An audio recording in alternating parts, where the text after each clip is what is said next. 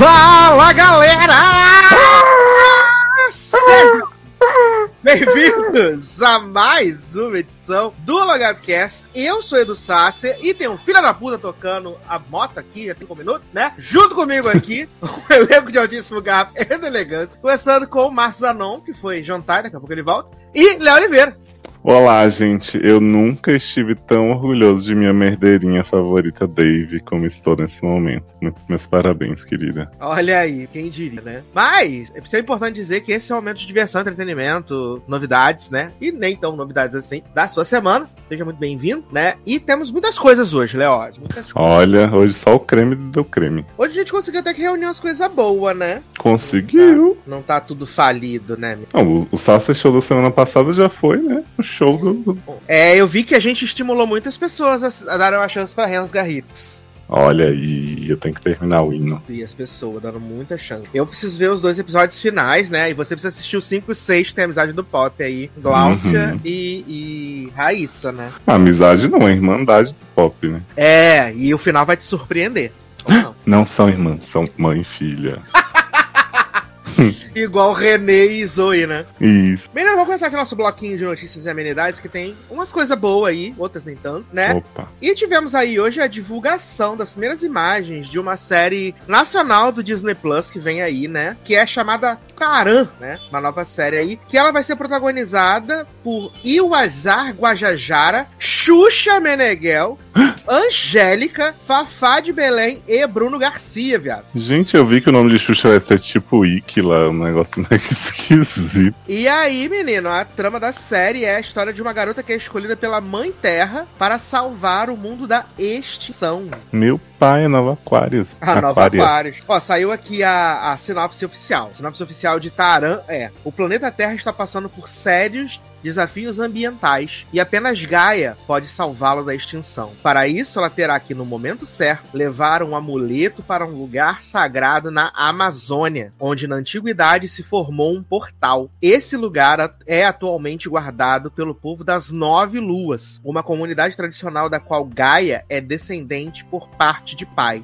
Para atingir seu objetivo, ela deve se empoderar de sua história com a ajuda de sua mãe, Ila, que é Xuxa, e sua avó, Kirina, que lidera este povo, uh, e de outras guerreiras para preparar para, para, para preparar e enfrentar o ambicioso fazendeiro JM, Bruno Garcia. Amo que visa lucrar às custas da natureza.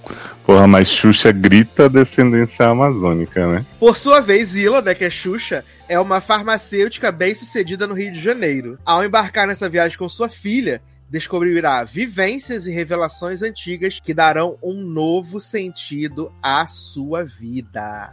Esse e vai ser de qual streaming? Esse... Disney Plus. Meu Deus. E o ícone estreia em segundo semestre do ano que vem, né? Ah, vai ser muito bom. Gente, mas eu achei ótima ali a imagem que tem Xuxa e Angélica. Nossa. Ah, é tipo Sandy e Vanessa naquela música, né? Ah, é, que lançaram a música leve, né? Sim, levíssima. Bela bosta. Seara, garoto, para. Ah, gente, essa, essa, essas músicas que a Sandy faz com esse projeto dela lá, Nós, Voz, Todos Eles, eu acho que tem umas bem, músicas bem ruins. Vou contar pra ninguém não, segredo. Ah, é porque ela tá leve. Vai ter com Lud, né? Ludmilla vai participar.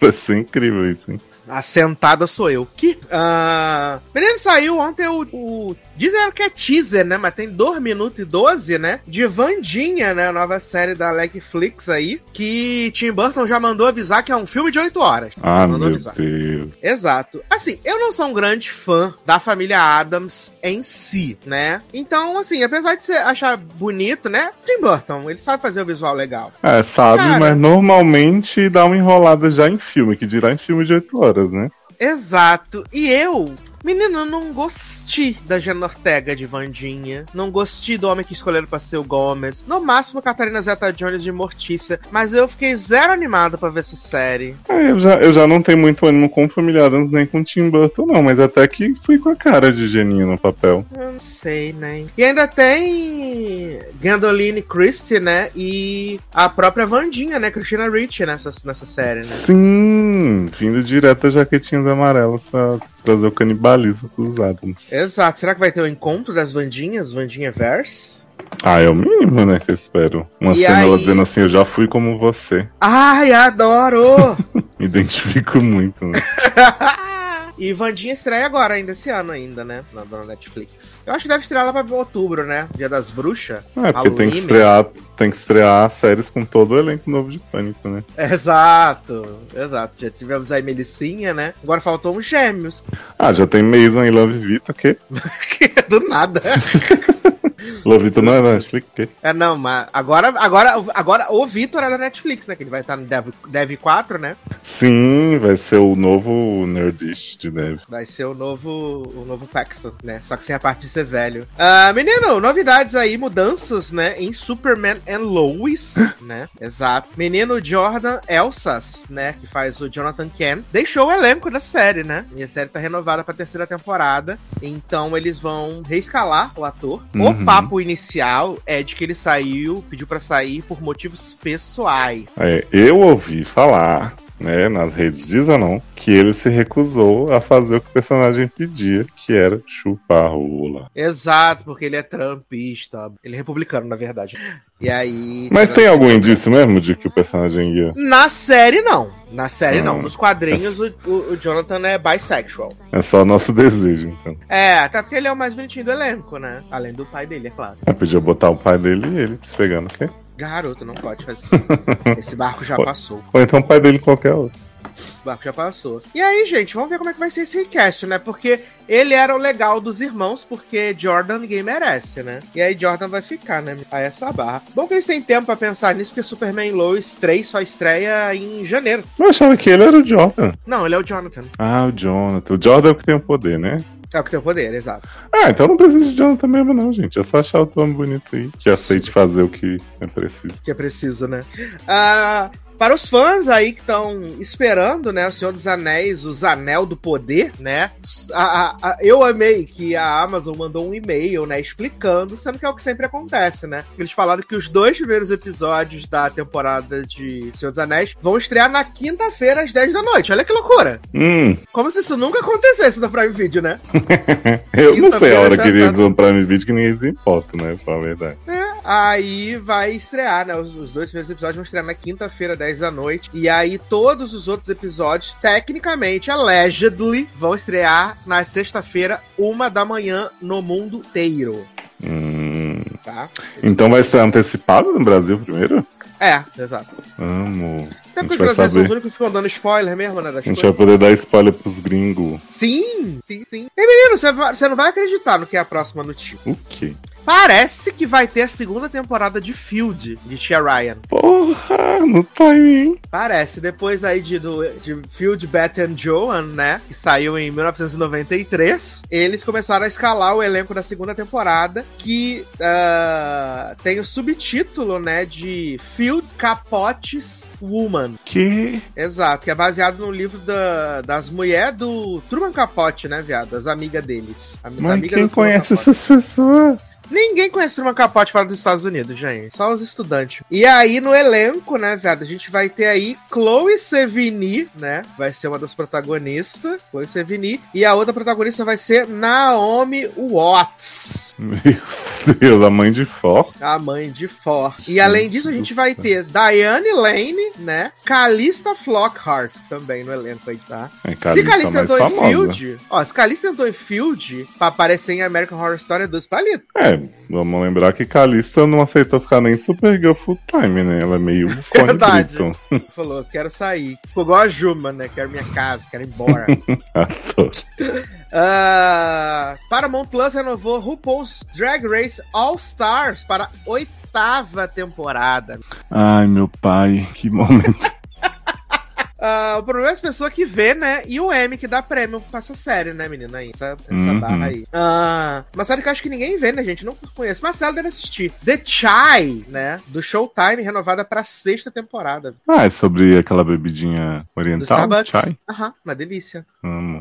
Refrescante, boa pro verão. Sim. Eu tomo um chai lá no. Tem um restaurante que chama Sem Sem. Hum. Que eles têm um chai com uma espuminha de gengibre assim. Delicioso, recomendo. Ah, bom, hein, nem? Vou te levar pra São Civil. Ah, você não gosta, né? Dessas comidas da Tailândia, do Vietnã, da Coreia. Eu gosto das comidinhas quentinhas. Hum, eu lembro que eu tentei te arrastar lá da outra vez, você deu uma fugida. Mas outra vez tava com o estômago ruim, né? Você tava, tava sensível. Tava com o estômago ruim, nem forma no rodízio de pastel, Verdade. Só no mexicano. que tava bom. Graças a Deus, né?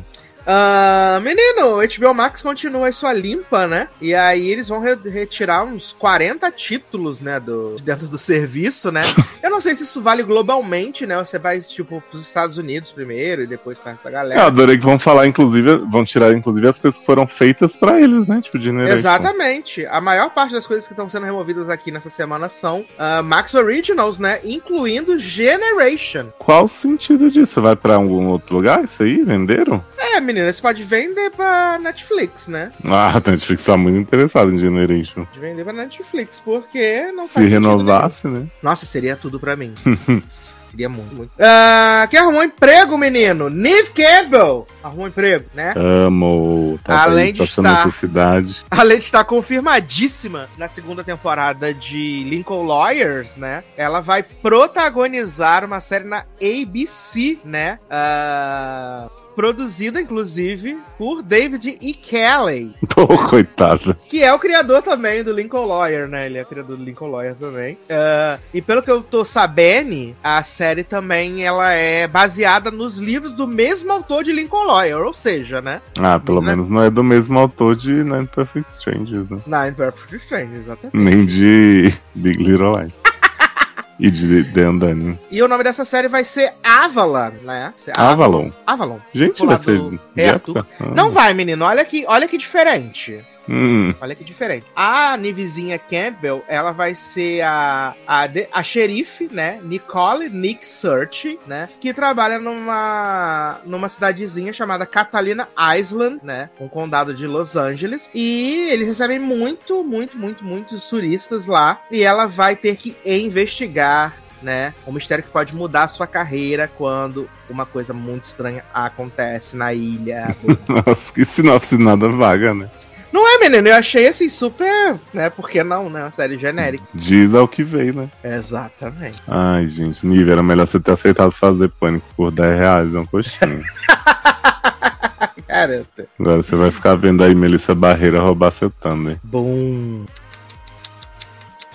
Ah, vamos falar de Grey's Anatomy, menino? Falar de Grey's Anatomy. Opa! Olha aí. Falar de Grey's Anatomy, né? Achei que você já ia falar de Grey's Anatomy porque Neve Campbell ia voltar. Como irmã de Derek, né? Sim, irmão de Derek e Amélia. E Meredith. Ah, temos novidades, né? Updates aí da temporada de Anatomy que só estreia em outubro, menino. Eu tô muito triste com isso. Ai, que barra, gente. Tá- Mas é bom que setembro eu vou estar viajando, aí eu volto renovado pra ver Grey's. Só volta dia 6 de outubro. Tô bem chateado, tô bem chateado. Ah, vai dar tudo certo, tranquilo. É bom que a boneca vai ter mais tempo pra descansar pra divulgação. Isso, e pra poder trabalhar, que ela vai trabalhar mais da metade da temporada, né? Sim, a boneca vai ralar. A bonequinha não sabe brincar. A bonequinha não consegue descansar, né?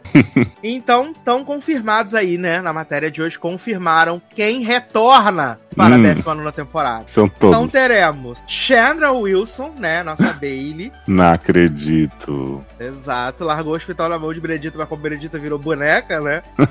Bailey vai voltar. Doutor Cobalto também está de volta. Meu Deus. Quem poderia prever ele na foto com os internos, né? né? Ai, ai. Casal Sensação, né? Owen e Doutora Tédio. Oh, nunca duvidei. Ah, Inclusive, Owen que tá aí defendendo o afastamento de seu pontão, né? Defendendo. Exato. Como se alguém estivesse atacando, ninguém nem liga. Quem tá nem aí, né, menino? Adorei, atores saem em defesa de Ellen Pompeu e falam assim, mas quem que tá contra, Atores, né? né? Exato, Owen.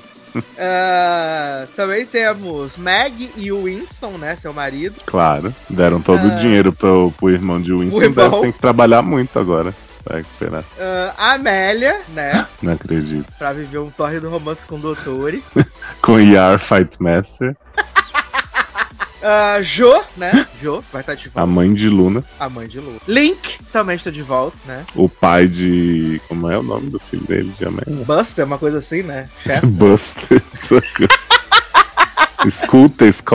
ah, sei lá. Scout. Isso. Sabia que era o nome o- escroto. Link, o grande gordofóbico da série agora, transfobe tudo, né? É Link. Vilão mó. Tudo de mal é ele, né?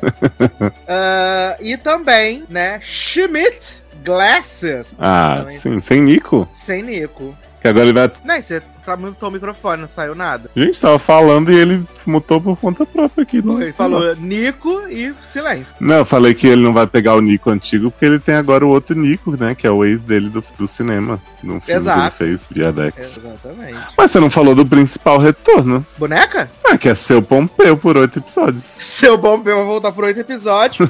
e também confirmaram aí a volta, né? Guest star de Doutor Bocamucha, né? Scott. Ah, importante. Achei que o Dr. Virar fixo pra suprir a falta de seu Pompeu. Não, não, não, não, não. Se bem que faz sentido ele só aparecer o meu número de episódio dela, né? Porque ele vai ficar fazendo o que sem ela. E aí, na matéria já tem um update aqui dizendo, né, que Ellen Pompeu irá aparecer na temporada 19 apenas por uma limitar, é, em número limitado de episódios. Ela disse ser apenas oito episódios, ou menos ainda, Eita. dos 23 episódios que serão produzidos. Ah, e Kate Walsh? Ah, vai vir no helicóptero no chroma key, né? Que ela foi tão importante pra temporada passada. Porra, Dr. Cobalto trouxe todos os médicos aí pra reforçar seu plano de saúde, né? Seu progresso, projeto. Sim. Maravilhoso. E, e Helm? Essa ficou com Deus, aparentemente. Eita, coitada. Ela não tinha virado fixo da temporada passada? Ah, mas desfixaram ela, né? Ai, Corte de coitada. custos. gente, A. Por que você vai manter réu se você pode trazer ou em Doutora Tédio? E Lia Mas- Murphy já foi encontrada? Você lembra que Lia Murphy voltou, deu mó chabu com a Arizona, não demitiram Lia Murphy de novo e ela tá lá até hoje no estacionamento junto com a doutora Hunt. Doutora. Fiquei preocupado com a bichinha. Ai, Lia demais. Murphy era da turma de Joe, Mouse, que morreu no hospital também. E a quem mais? menina E a Stephanie. Stephanie, isso, que foi viver enquanto tava viva, né? Exato, depois de ter sobrevivido Ai, ao gente. incêndio, fire. Quanta gente boa, né? Que a gente perdeu. Ai, ai. E da turma de Ben também, né? Sim! Caraca! É que o Ben já migrou de série, já mudou de profissão duas vezes. né? Pois é, já morreu na outra série e ressuscitou. Tá. Mas uma pena, vamos ter que esperar até outubro pra poder ver essa crocância aí, né? Ai, sim. Vamos ver se Karina Deluca também volta, né? Não, mas The Look é fixa em Station 19, né? Sim, mas eu quero ela em inglês. né? Ela aparece? Não aparece, mas é fixa. Hum. Aí eu... Ah, saíram as primeiras imagens, né, Nen, de Enola Holmes 2. Enola, Enola, Enola. E também anunciaram que o filme estreia dia 4 de novembro. Ó, vocês já resolveram aquele processo? Eu acho que sim. Você lembra que tinha um plot que não podia Sherlock Holmes feliz e tal, que estavam. Toda uma barra amo. judicial aí. E aí eles confirmaram as voltas do Hen- Henry Cavill, né? De Heleninha Bohan Carter. E o seu amado David Thewlis, né? O Ah, Lupin. que bom. Também vai estar no elenco aí do segundo filme de Enola Holmes. E a Millie Bobby Brown já se recuperou da Covid? Já, já vai até vir pra, pra próxima. O com X. Exato. Eu amo. Ai, ai. Mas agora a gente vai falar de coisa séria, Hum. coisa triste, né? Inclusive, notícia de hoje, que eu vi enquanto estava vindo embora do meu trabalho, porque Simone e Simária anunciaram o fim da dupla. hum. Chora não, coleguinha. Adoro! ai, ai. Eu vi que Simária tá igual o menino de Superman Lois, né? Saindo pra Ah. cuidar da saúde. Exato, exato. Gente, qual é É, o do meme que chamam ela de Oasis? Não entendi. é porque são os irmãos que se separaram, brigaram a separar. Ah, os Gallagher. O Lia e o Noel Hum. Gallagher. Ah, por isso falou Simara Gallagher, entendi. Exato. Amo. Eu adorei que falaram assim: não se preocupem que Simone vai honrar todos os shows. Eu falei, uai, mas o show era contratado as duas, né? Ah, É, mas desde que, desde que a Simária se afastou lá, né? Ela. A Simone tem esse costume de fazer os shows sozinhos, né? Sem a Simária. Hum. Teve até um telão Quem com fez? a Simária cheio de flor, parecia que tava morta, né? Exato! Sim. Quem fez Masked Singer foi a Simone? Foi a Simone. Isso. Viado, Ah, então- e teve um plot aí, essa que saiu essa semana antes do anúncio da separação da dupla, de que a Simária, não lembro se foi a Simária, foi uma das duas, que proibiu o resto da família de entrar no condomínio onde ela mora. Gente, É. o clima tenso vai se formando. Né? Exato, teve até uma es- es- es- especulação de que a dupla dupla acabou porque Simária estaria apaixonada pelo marido de Simone. Você vê o nível, gente. Mas tudo allegedly. Alleged, lógico. Sou eu, Léo Dias, toda a informação. O que tá confirmado mesmo é o comunicado que elas botaram hoje nas redes sociais, né? Dizendo que em respeito aos fãs, amigos e parceiros, Simone e Simária comunicam oficialmente que as atividades da dupla estão encerradas. E as artistas seguem a partir daqui em carreira solo, tá? Reiteramos que todos os compromissos de show já contratados até presente data serão pontualmente cumpridos por Simone. Me afastarei temporariamente dos palcos para cuidar de meus filhos e de minha condição vocal. Sigo cumprindo meus compromissos de publicidade e planejando os próximos passos de minha carreira artística. Aos nossos fãs, todo meu carinho, amor e gratidão. Vocês são os meus com... meu... são meu combustível para seguir adiante, disse Mária. Hum. Simone completa. A minha vontade de estar nos palcos é imensa e preciso fazer aquilo que amo. Seguirei cantando e levando toda a minha alegria e amor para os fãs de todo o Brasil. Em breve eu- estarei de volta aos palcos e conto com o apoio, carinho e energia de vocês nessa minha nova trajetória. Eu tô ansioso pra ver quanto tempo vai demorar essa recuperação vocal aí de Simária, né? Porque tal qual Jesse Nelson, que ia largar a fama, fazia muito mal pra ela, né? E Eu fez uma música um mês depois. Eu quero ver Simária amanhã. Ai, eu adorei single. demais. A nossa Eu negre, né? E Jessie Nelson já encerrou o contrato com a gravadora dela. Exato, né? já foi demitida. Eu Menino, amo. por falar em negra, deixa eu trazer uma amenidade bem tola aqui. Não sei se vocês viram. Ai, se Um for coisa menino. boa como Guará, por favor, aceita. Ah, não, não é tão bom quanto o Guará, mas é, mas é uma fofoca assim também. O que, que aconteceu? Sabe aquele meme dos três personagens que tem a minha energia? Aham. Aham. Aí pegaram o menino branco e botaram, eu não sei se foi Ai, ele que postou, se foi... se foi- Acho que foi as pessoas zoando, colocaram tipo assim, Viola Davis, só personagens negros. E botaram três personagens com a minha vibe. Aí eu fui futucar nisso que eu não aguentei. E eu descobri que esse menino foi exposto na internet porque ele vivia falando mal da Ludmilla. E aí o, o fandom de Ludmilla descobriu que ele terminou a faculdade por cotas. Como ele negro? se auto... Ito, ele se autodeclarou pardo, eu acho. Só que assim, o menino é assim, né? Não vamos entrar nas questões de colorismo aqui, mas pelo que está nas fotos, ele parece bastante branco. Entendi. E aí o povo entrou nessa. E aí você entra no Instagram do menino, os comentários é tudo assim, meu rei de Wakanda. Nossa, Jesse Nelson, não sei o quê. Maravilhoso. Jessie Nelson eu amo demais. Tudo que ele posta, o povo tá lá, falando zoeira não tem fim. Ai, eu amo, gente. Eu amo a internet. Nossa, Jessie Nelson, cara, que maravilhoso. Mas aí falando do Guará, né? eu Não sei se você não acompanhou algo dessa grande telenovela do DF. Maravilhoso. A menina, né, ex de Alexandre, disse que entrou com BO contra ele, por ele ter vazado o áudio, né? Em que ela Uhum. foi xenófoba contra o Guará. Porque ela disse que a história não é bem assim, que ele era meio agressivo, bebia muito, ficava meio instável, e ela tava com medo de ir pra casa dele. Então ela mandou aquele áudio por isso, não é porque ela não gosta do Ah. Guará, menina. Entendi. Ela só faltou falar que, né, tipo, Guará, cheiro de pobre, lixo, imundo, mas foi porque Odeio. ela tava se sentindo insegura. Ah, entendi. Eu não estou fazendo nenhum julgamento de valor, viu, moça? Caso Claro que não. reclamar, Longe de mim, mas. né? Meninos, vocês viram aí que também saiu as notícias é, esses dias, né? Que tem um povo boladíssimo porque Justin Bieber cancelou os match na Greta que ia ter aqui no Brasil, né? Ai, e aí sim. parece que era 5 mil real o, o, o coisa na, o match na Greta, né? De Justin. 5.500. 5.500, exatamente. Só que corre na boca miúda de que Justin Bieber não sabia que teria match na Greta no Brasil. Opa! Olha, Convention. Comeback. Gente, mas alguém, alguém que se presta a pagar 5.500 pra conhecer Justin Bieber tá de parabéns demais, né? Ah, Aí eu até falei com o pessoal lá no meu trabalho hoje. Falei, se a pessoa pegou 5 mil reais do bolso dela, falou assim, vou pagar para conhecer Justin Bieber e ele não vai, você não vai conhecer ele, bem feito, se fudeu, otário. Ah, mas eles devem devolver, né?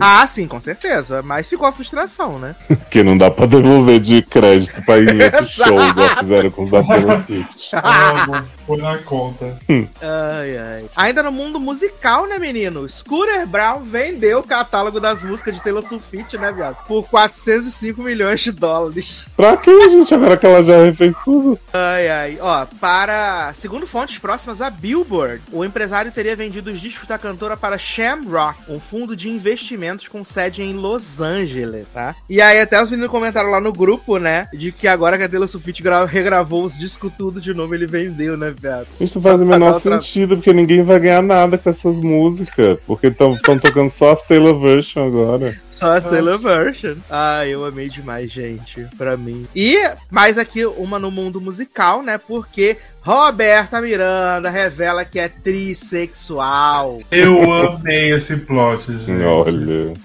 Tá? Ela deu uma entrevista para Léo Jaias, né? Sempre Léo Jaias envolvido. Claro, um assuntos assim tão, né? Uh, Roberta Miranda decidiu abrir o jogo sobre sua sexualidade. A cantora, que hoje tem 65 anos de idade, revelou que se considera trissexual e que viveu um romance muito forte com uma travesti na adolescência, tá? O relacionamento, porém, não foi para frente por conta de pressão de sua família conservadora, tá? Uh, Roberta Miranda falou abertamente sobre suas experiências sexuais passadas, namorou com uma travesti chamada Luz Del Fuego, né? Uh, segundo Roberta, eu era muito nova, tinha uns 16 anos e ela tinha uns 20, 21. Durou uns 4 meses, mas a gente foi apaixonada mesmo. Naquele tempo, se falava travesti. Não sei se há outra nomenclatura mais correta hoje. Foi o primeiro contato que tive com alguém com uma sexualidade entre o masculino e o feminino. Depois até criei uma brincadeira dizendo que quem come de tudo não passa fome. Maravilhosa. Nossa, tem tanta coisa errada nisso aí, mas eu vou. É, então, a gente finge, né? Ah, Ela já é uma senhora, né? 60, 65 anos, né, gente? Sim, é. Vamos, vamos aceitar, pra dizer que tá bom, né? Uh, segundo Robertinha, né? Ela nunca falou sobre a sexualidade antes porque é uma pessoa reservada. Nunca gostou de falar falar, nunca gostei de falar muito da minha vida pessoal. Acho que ela só pertence a mim e sempre fui cobrada de forma exacerbada. Não é que agora esteja vivendo minha sexualidade de forma mais plena. Sempre vivi isso, mas sempre fui reservada por ser de uma família conservadora. E como meu analista diz, algumas fantasias têm que ficar na fantasia. Vida devolva minhas fantasias. Né? Exatamente. Devolva mil ar, né? Ai, gente. E aliás, Robertinha Miranda aí, autora de Hans Garritz, que é a Roberta Miranda na segunda temporada, né? Que? É, autora de Hans Garritz, que é Robertinha Miranda na segunda temporada. Ah, entendi que você tinha falado que a Roberta Miranda era autora de Eu também achei isso. o que seria maravilhoso. Seria. Eu ia gostar ainda mais do série. Seria incrível a pena. Que Roberta Miranda é maior de, do Brasil. Ai, ai. Mas vamos então começar nossa pauta maravilhosa aqui, então. Incrível. Vamos. Vitaminada selecionada. Vamos começar com o recap da quarta temporada de Riverdale, né? Por Marcio Zanon. Que segue aí na sua maratona firme e forte, né? Ah, e eu amo que o Zanon ele né? compartilha né? GIFs, ele compartilha vídeos, né? Gente, Reflexões sobre os momentos que momentos. ele tá assistindo. a gente já tem que fazer a full experience, né? Exato, como se você estivesse assistindo junto com a galera, né, Zanon? Isso. Eu tô triste que eu já tô terminando a quinta, mas a gente não vai conversar sobre a quinta ainda. Mas não. eu tô triste que eu não vou ter o Riverdale pra assistir na Netflix, né? Eu vou ter que arrumar uma outra série farofa pra poder fazer isso, né? Dynasty. Não, essa aí, aí, é um pouco demais, né? Muita temporada. Tô pensando, tipo, Walking Dead, uma coisa desse nível. Garoto, você para com isso! Olha. Eu tenho na Netflix, põe no 1.5. Nem vejo passar. Mas eu não, você tinha contado pra gente já, né? Que Chad Michael Murray tava pegando os órgãos de todo mundo do, da cidade de Riverdale. E o povo não tava nem percebendo, né? Mas que ele ainda não tinha fugido no foguete. É, então, né, menina? Aí depois desse, desse rolê, descobriram, né? Fala assim, aí. Ah, Aí descobriram o quê? Que mãe de Beth, na verdade, era uma infiltrada, né? Do FBI. Eu amo. Não que o filho, o irmão de Beth colocou ela, né? Isso, que o irmão de Beth, porque assim, Beth descobriu que tinha um irmão. Aí apareceu esse irmão, só que é o irmão fake, né? Que era fake news. Sim, irmão. que era o, o da Cam, né? Isso, o da Cam. Aí no final da temporada a gente descobre que o irmão verdadeiro é agente da FBI e ele infiltrou mãe de Beth no culto. E aí a mãe de Beth tava lá fingindo, né? Que tava, tava dentro do culto mesmo, né? Isso Eu... é o final da terceira temporada, né? Acho que é, né? Isso. Sim. E aí também, nesse episódio. Aí quando volta pra quarta temporada, tem um plot maravilhoso que a irmã de Beth tá com uma colete, com uma bomba prestes a explodir. o que acontece? Beth desarma a bomba com um grampo de cabelo. Oi? A nossa Sim, gente. MacGyver. Beth é maravilhosa. E eu soube que Beth agora tem um superpoder, né, menino? Então, menino, descobrimos também, né, que aí esse irmão virou personagem fixo que nem Vampiranha, né? Calma, tem um plot twist maravilhoso do irmão de Beth. É... Beth, agora a gente... ele leva ela pra treinar ela no FBI, né? Pra ser trainee, mesmo sendo do high school.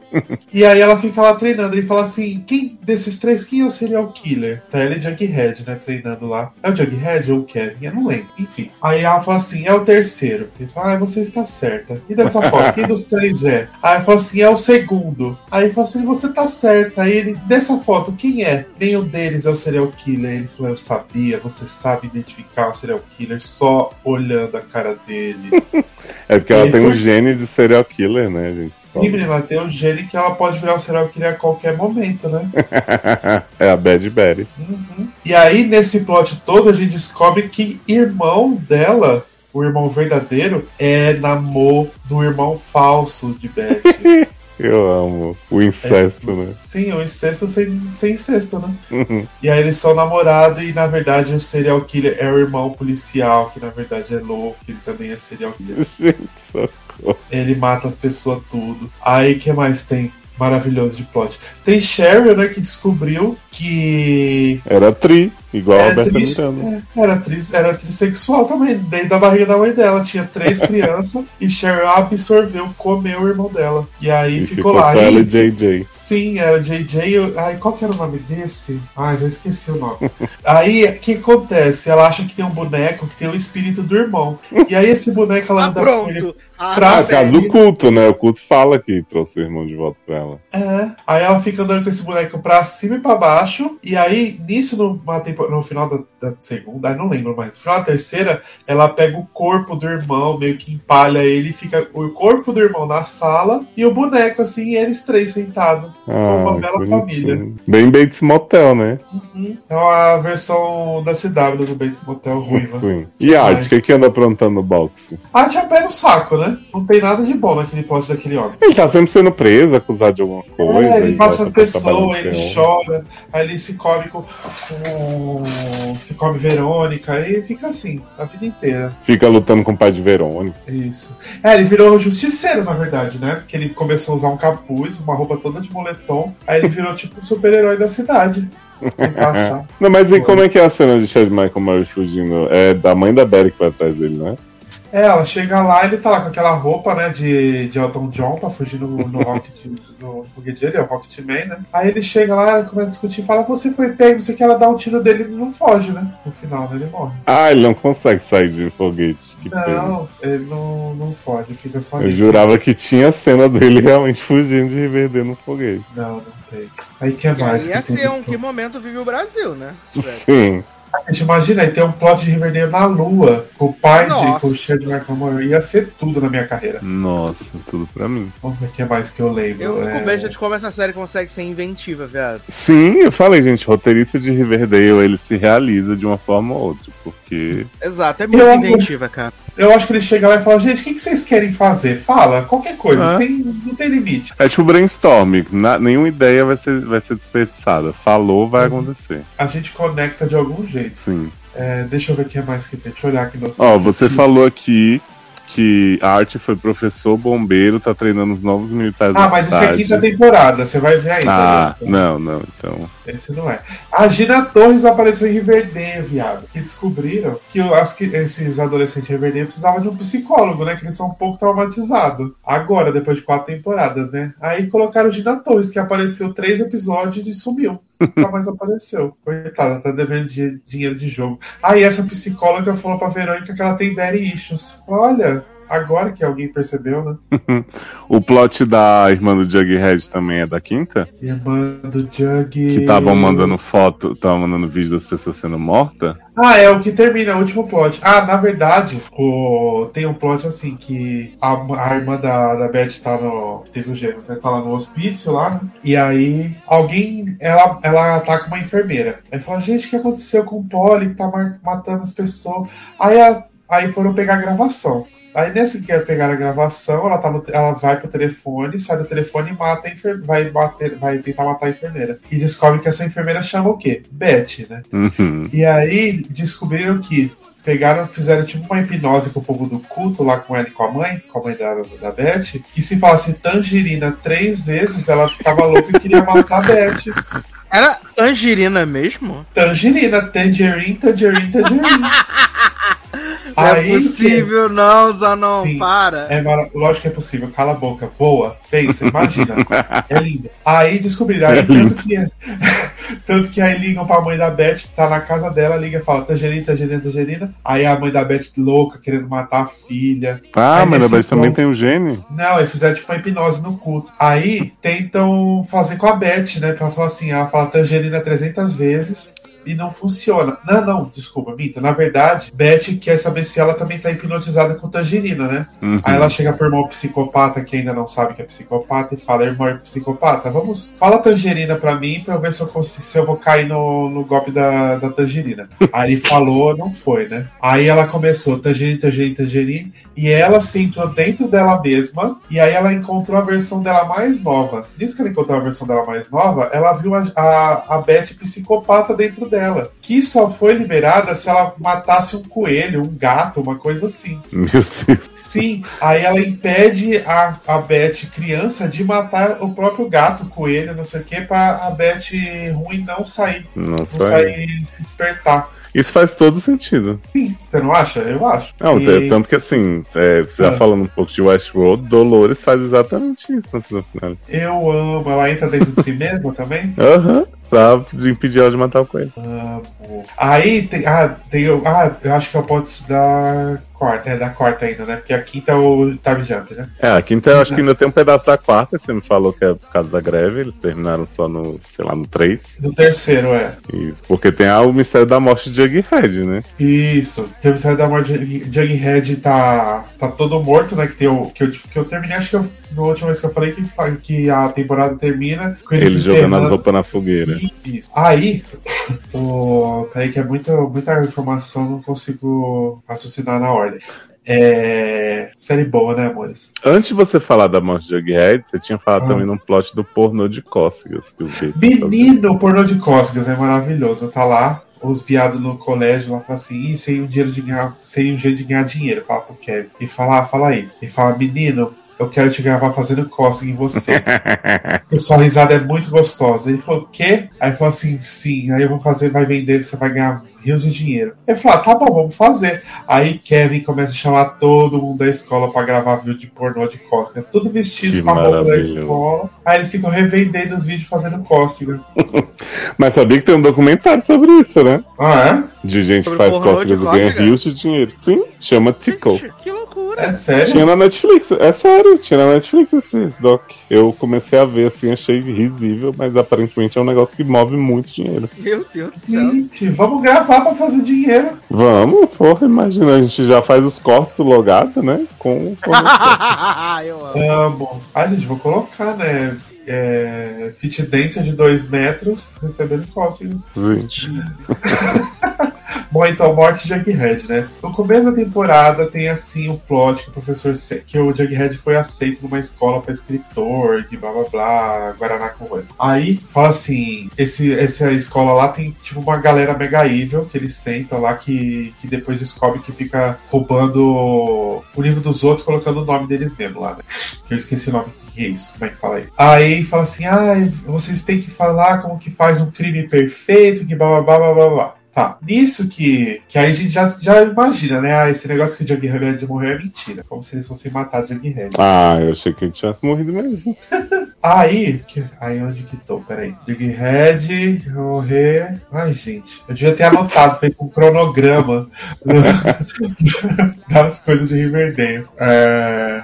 Ah, aí Jughead descobre que o vô dele tem um plot do voo que esse plot eu nem fiquei prestando atenção, que é uma bosta. Já não presta atenção de Riverdale, só nas partes boas. Mas aí descobre que o vô era escritor e o professor lá dessa escola roubou o livro dele e colocou o nome dele. Hum. E aí Jughead quer descobrir toda essa tramóia que foi feita e parece que esses alunos estão tudo acobertando. Aí tem esse plot da hipnose também, do Tangerina aí, eles tentam fala que hipnotiza a Beth. Não, não é que fala. Ah, esqueci. Enfim.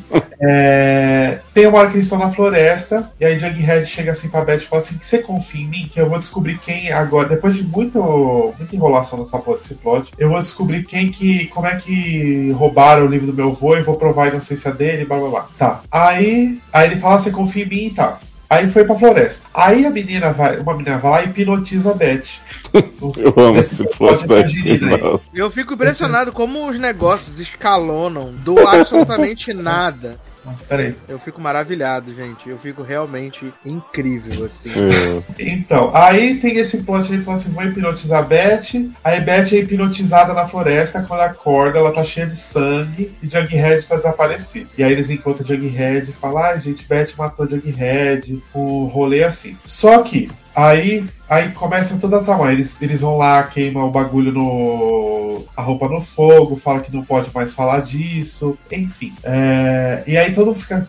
Ah, aí tem uma busca para achar o corpo de Jughead, porque ninguém sabe o que aconteceu se tá morto ou não, e encontram o corpo do Jughead. E aí depois acusam o Art, a Verônica e a Beth de terem matado o Jughead. O que na cabeça deles é verdade, já que foi Beth. Sabe, Sim, né? foi Beth. Só que na verdade isso era tudo uma mentira que todo mundo da cidade sabia, tanto, o, é, tanto a Beth, a Verônica e o Art, uhum. Jughead, os pais de cada um. Todo mundo só tava mentindo para pegar da cidade inteira, só para pegar os três estudantes e descobrir o rolê todo. Uhum. Que na verdade, assim, que Jughead não. Ninguém matou Jughead, foi tipo uma morte falsa. Mas esse colocaram... corpo, gente. Não, mas então, aí o cara, o cara da perícia forense era amigo do Jughead uhum. que fingiu que ele tava morto só para poder fazer o testado de óbito. Mas aí eles queriam pegar o Art e a Verônica Beth? Não, queriam pegar o povo lá da escola Mega Evil pra saber quem que tinha feito tudo, do, das tramóias lá de, de copiar os livros, um negócio assim.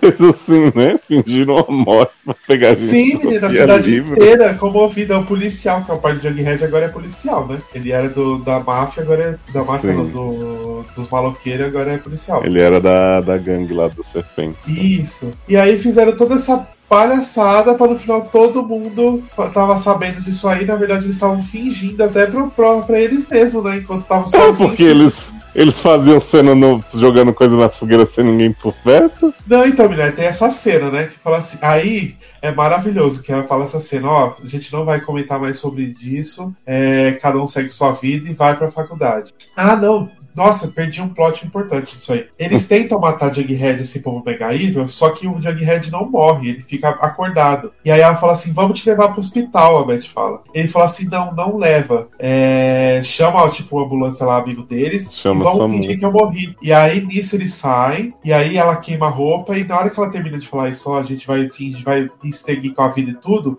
aí acaba a cena aí. Mas aí tem uma continuação é a cena. Aí ela fala: se o Jughead não voltar, mas como ele vai voltar, aí a gente não vai precisar fazer nada disso. Hum, meu Deus do céu. Olha. Todo jogo de câmera. Que e aí, aí, beleza, aí acabou esse plot, descobriu que o Jughead não morreu porra nenhuma, aí desmascara o cara lá. Que... E o vô de Jughead que diziam que tinha morrido, na verdade ele só estava sumido e ele voltou, como se nada tivesse acontecido. Hum. E aí tem o, o plot. Que escreveu né? os livros. Isso. E aí tem ele o fingiu plot, a morte? Fingiu a morte de si mesmo, né? Igual o Neto, né? Entendi.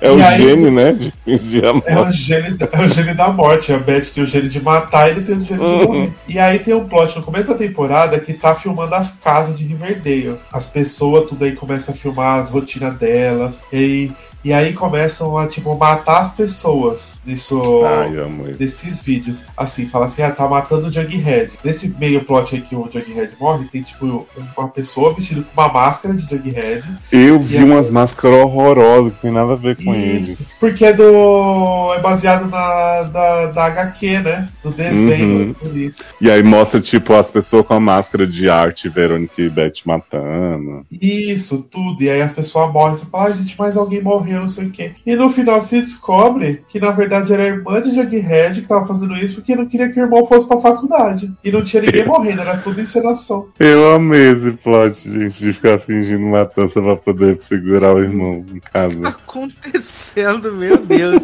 Eu acho Eu- que era pra ser um plot no final da temporada na 4. E aí, como eles tiveram que estender pra três episódios na quinta, ele falou: vamos achar um jeito só pra enfiar alguma coisa aqui. E ficou isso aí, essa bosta. E eu acho que é isso. Tem mais Isso é nada. a quarta temporada, né? Agora falta a quinta e a sexta. É, aí a quarta temporada tem, tem um pedacinho da formatura, né? Sherry termina com. Gente, a pessoa que inventou que Sherry tinha que ser sapatão é a melhor pessoa, porque Sherry sapatão é maravilhosa. Ela pega as meninas tudo, e aí ela. Ai, ícone, ícone GLS. É, é a nossa Wanda, né? Nossa, Wanda, ainda não cheguei nisso aí, não vejo a hora de chegar nessa temporada. Eu já vou baixar agora.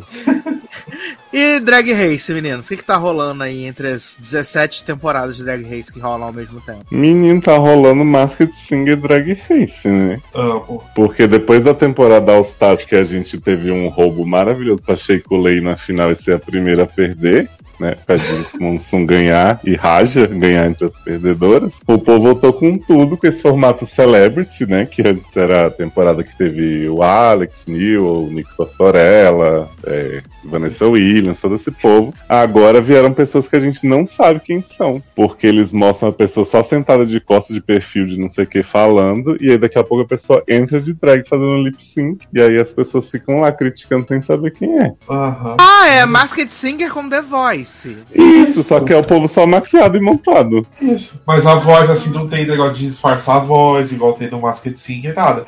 Dá pra ouvir. Tanto que já vamos dar spoiler que Kevin McRae tá lá, Kevin B. Sim, Na hora é que ele que a começa a sabe. falar, você já, já, já ouve, ouve a voz dele. Você sabe que é ele. Você fala, de, conheço esse viado de algum lugar, né? É, não, e o cabelinho dele, todo o contorno do corpo, ele é muito, né, reconhecível por nós, clique. Adoro reconhecível por nós, Glick.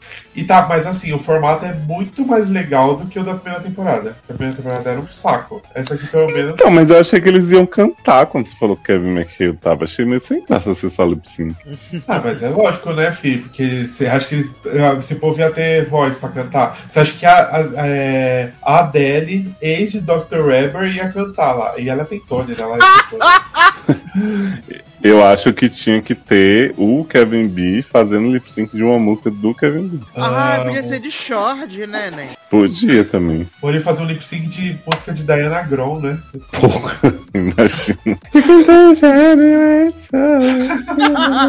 Mas na época que Diana tava fazendo a coisa, né? Quando ela fazia a aleijada também, que nem ele. A gente pode Ele, ele podia fazer aquele dueto do Art da Queen. I'm still standing better than I Isso. ever been. Looking like a true survivor. Não, não podia fazer. Mas só isso tá rolando? É, de drag. Ah, mas tá rolando o Drag Race Canadá também, mas eu acho que o Léo não assiste, né? Não, Canadá não tô vendo, mas vi a final de França e foi um roubo maravilhoso, menino. Porque tava na final Soa, Sopa, que eles chamam na legenda, Ah, Paloma, Pomba, e a outra que era a Dama não sei o que. A Soa e a Dama tal eram muito boas. E aí a Pomba ganhou do nada, sem fazer nada. Você chegou O na nome da drag é Pomba. Pomba. É Paloma, só que a legenda chamava de Pomba. Tá? E Eu chamava amo. Soa de Sopa. Você assistiu Planejinha em português? Lógico, né?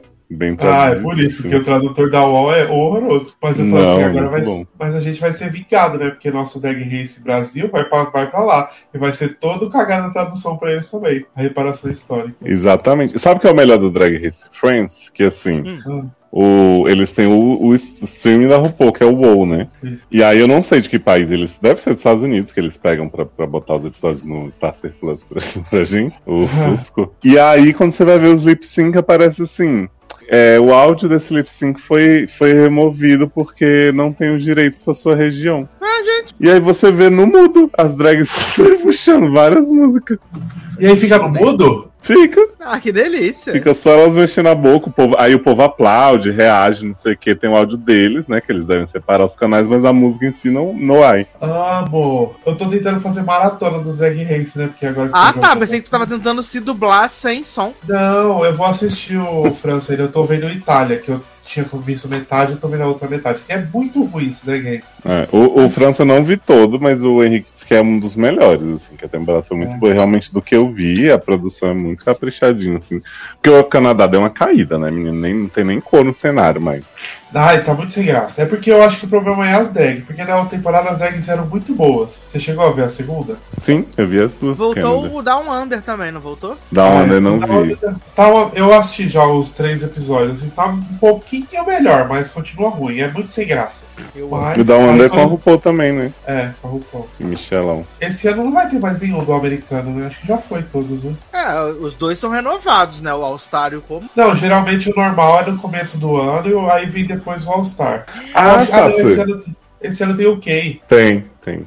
Mas o melhor, Zanon, a gente não falou do Drag Race Celebrity, que é o seguinte: Ah. cada pessoa do Celebrity do Masked Singer Race tem uma mentora. Ah. E aí. A, di- a temos- Eduarda, adivinha quem tá de mentora? Mentora de Drag Race? é, São é ex-drags, são pessoas que passaram pelo programa. Ai, Jujubi. Sim. É lógico, né? Tá Jujubi, Brooklyn Heights, que é apresentadora do Canadá também, e Monet, que acabou de participar do All Stars também, quase chegou na final final com a Jinx Monsoon, fez o lip sync melhor e perdeu. Jujubi vai ensinar como perder, né? Não, e Jujubi é a que mais indica. Tem hora que, tipo, três é Jujubi e aí vem outra com, com Brooklyn. Aí de repente Jujubi de volta. Gente, só Jujubi. Orienta Eu as acho que o. RuPaul tá devendo dinheiro pra Jujubi. É, o Paul deve dinheiro pra Shea Coulee, né?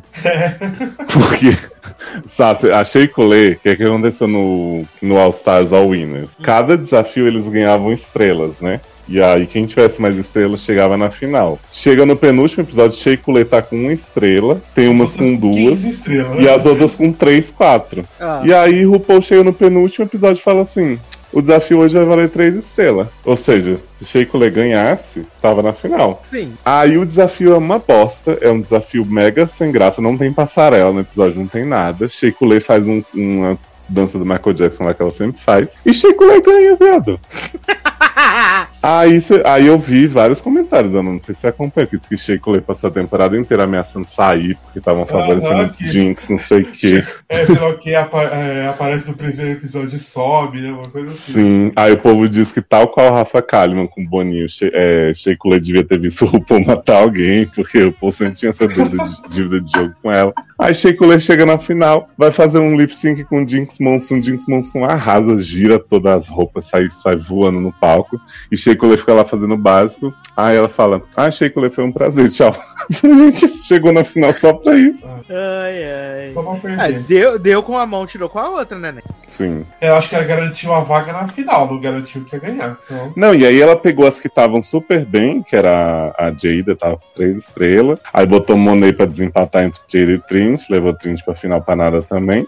E aí chegou pra Jada e pras outras falaram assim: Menina, mas vocês também vão fazer um lip sync pra ganhar a rainha do não sei o que lá, Already Done Her Hers. E vão ganhar 50 mil.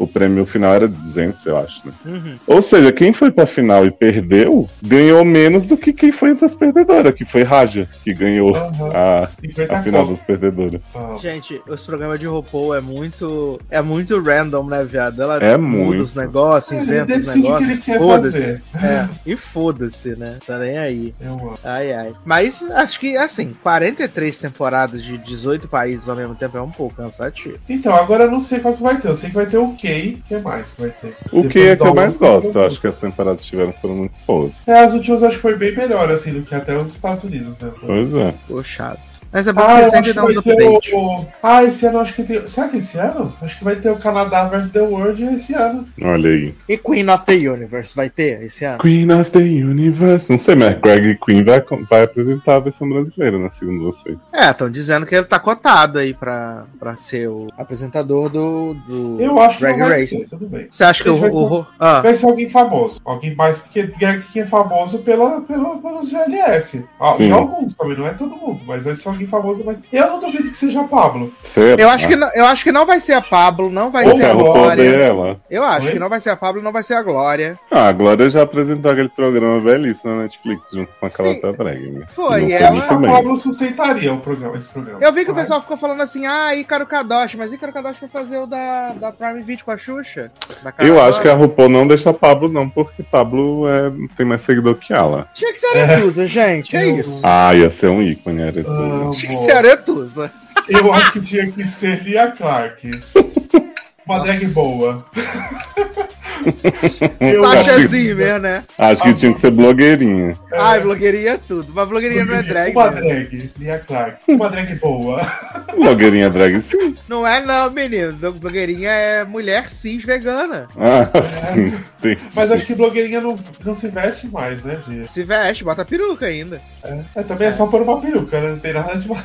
Tadinha da Blogueirinha, inclusive, se mudou pro exterior de Peru. Exato, o Globes foi de peruca lá pra Irlanda. Não, Acompanham muito a vida de sofredora de, de Globes, de lo- Globes, né? Mas eu acho que vai ser alguém famoso pra todas. Vamos botar a Diva. Depressão. Não duvido que seja tipo ju- dos jurados. Diva Depressão? É, Ah, pode ser. Eu botaria Jojo Todinho. amo. Porque assim, tipo, igual o da. Foi o da Holanda ou da Espanha? Um desses dois países, o cara que, que apresenta, ele não era drag, ele virou drag pra apresentar Entendi. o programa. É, tipo, Sabe quem podem colocar?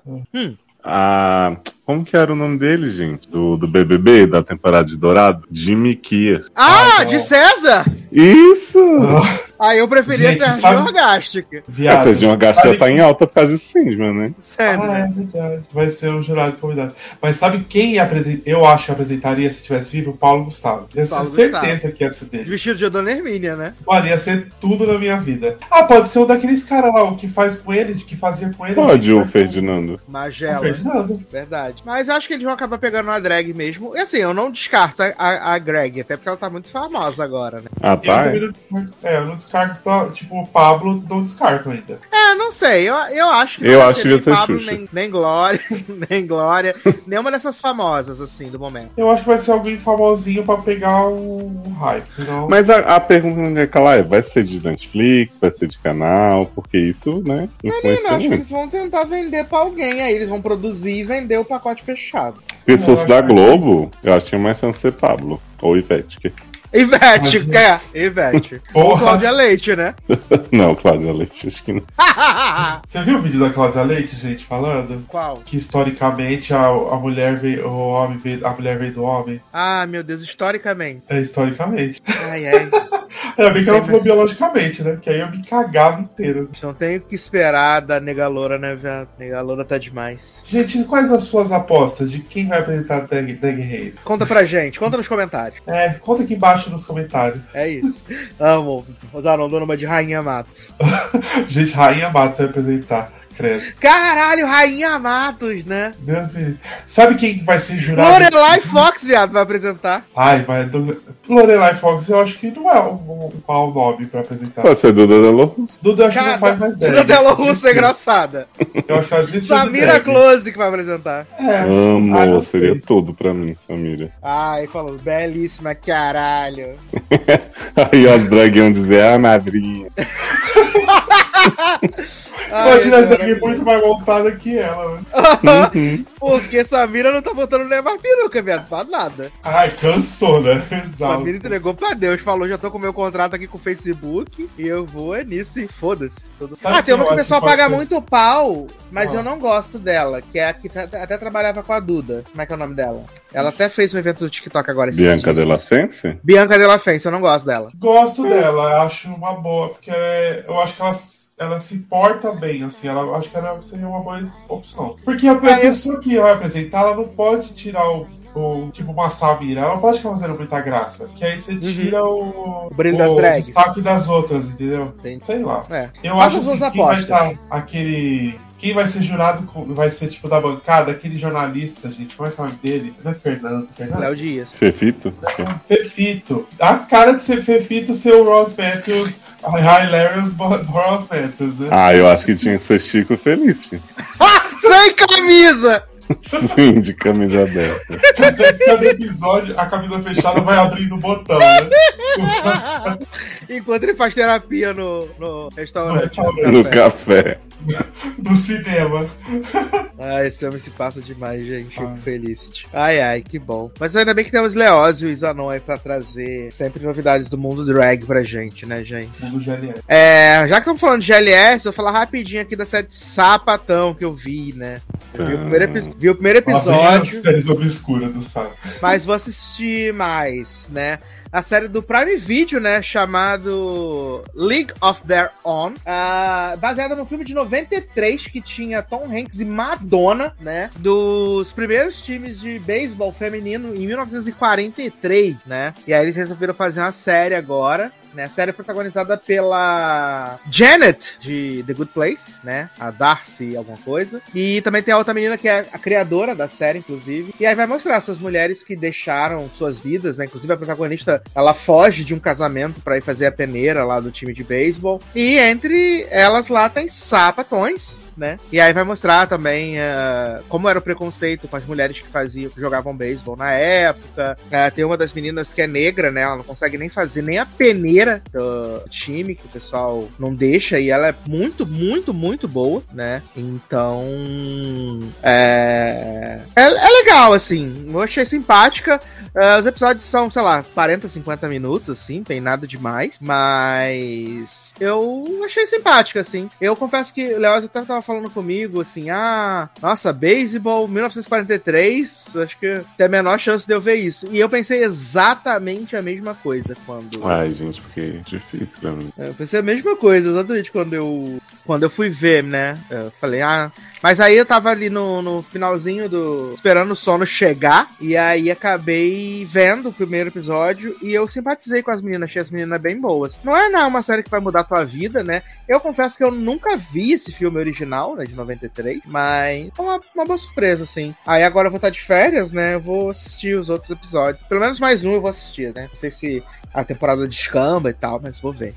E outra coisa que eu vi, menino, foi 13 The Musical, né? 13 o musical. Não é o musical do Lula ainda. Né? É, esse, vai, esse vai ser só em outubro. Primeira música eu linda vi lá. isso aí. Eu também vi. Ah, vocês viram 13? Mas, Tava na pauta. Que lindo! Eu pensei assim, a primeira coisa que eles vão pu- pular é isso, né? A primeira coisa que eles vão pular da pauta é isso, né? É musical, gente. A gente até vê. Adaptado aí de um musical da Broadway, né? Que é famosinho. Tem Deborah Messing, né? Que botou uma franja pra parecer, tentar parecer que tem uns 40 anos, mas na verdade ela tá com 60 já, né? Um puxado. Ah, o tema do musical ele é muito simples, né, cara? Que é o meninozinho lá, o Evan, né? Que ele tem 12 anos, vai fazer 13. Vai ter seu bar, mitzvah. Ele mora em Nova York com sua Nissinho fale. Nissinho Vale, só faltou isso. Ele mora no em Nova York com sua mãe e seu pai. O pai trai a mãe, né, Deborah Messing. É uma, uma cena da Deborah Messing, né, fazer papel de mulher que vai ser traído. Ah, Sim. O pai dele é o Peter de Younger, o grande gostoso. o Peter de Younger, exatamente. E ainda tem Josh Peck, né, viado, como rabino dele. Gente, Josh Peck como um rabino que usa boné. Tá bom, né? E aí eles têm que se mudar pra Indiana, né? Pra morar pra- na casa da vovó. E todo o plot do filme é porque o Evan tinha tudo armado pro bar mitzvah dele em Nova York, com os amigos, que ia ser a festa do ano, as mais mais, só as top lacrantes. E ele fica pensando em como ele vai encher esse novo bar mitzvah dele, né? E aí a série, o filme é todo nessa coisa dele tentar fazer essas amizades novas no colégio. E é, ele, quando ele chega lá, ele conhece a meninazinha agora, esqueci o nome, gente, que é a. Maravilhosa essa menina, gente. Janete? Não, né, gente? Eu sempre esqueço o nome das pessoas. É o nome. Não vou lembrando também, mas ela é fofa. Ela é muito fofa, né? Que ela quer salvar o mundo, né? Tipo meio o Leonardo DiCaprio, ela. salvar as baleias. Adoro Leonardo DiCaprio. É. Cadê, menina? O nome da menina não tem nem no IMDB, velho. Como é que pode? Porque ela é rejeitada, né? Patrice, lembrei. Olha. Lembrei não, né? Eu vi aqui no IMDB. Aí tem Patrice, né, viado? E além disso tem o Art, que é o meninozinho que na cadeira de rodas. De Que ele, exato, antes de ir pra Riverdale, né? Que o sonho dele é namorar com Kendra, né? Que é aparentemente a menina mais bonita do Brasil. Só que Kendra, na verdade, é apaixonada por Brett. E a gente ainda tem Lucy, que quer dar um balão em Kendra pra ficar com Brett, né, velho? São muitas relações perigosas, assim. É a própria gosta porque é o juvenil, isso aí. É a voz do Agora Juvenil. E E assim, é, eu acredito que seja a proposta do filme, porque ele é muito ele é teenzinho demais, né? Ele é bem jovenzinho. Né? Ele não tem nenhum com grande conflito. Assim. E eu achei algumas músicas legais, tipo a musiquinha do time de futebol, falando que a menina é bad, bad, bad news. Eu achei muito legal essa música. Gostei da música do, do, do 13 também. O plano pra ir pro cinema, ver o filme. Eu achei bem gostoso o filme de assistir. Eu acho que as músicas são bem legaisinhas, assim. Tem uma vibe pré-high school musical, né? Ainda uh -huh. menos adulto. É, e o filme tem aquela vibe também daquele filme do menino que vai pra Nova York que encontra a Lisa ah, Kudrow, o... tia dele. Aham. Isso, só que com héteros, né? Só que com héteros, né, menino? Que pra, mim, pra meu choque não tem um GLBT nesse filme. Se bem que o Lourinho do time de futebol, pra mim ele é GLBT total. Você vê as danças dele, você vê que ele é mais soul. Uhum, tem quadril, né? Menino, é, o próprio é mais... menino é GLBT, né? Ele só finge. o pobre do Eva. Pobre, puta do viadão. Tô do nada.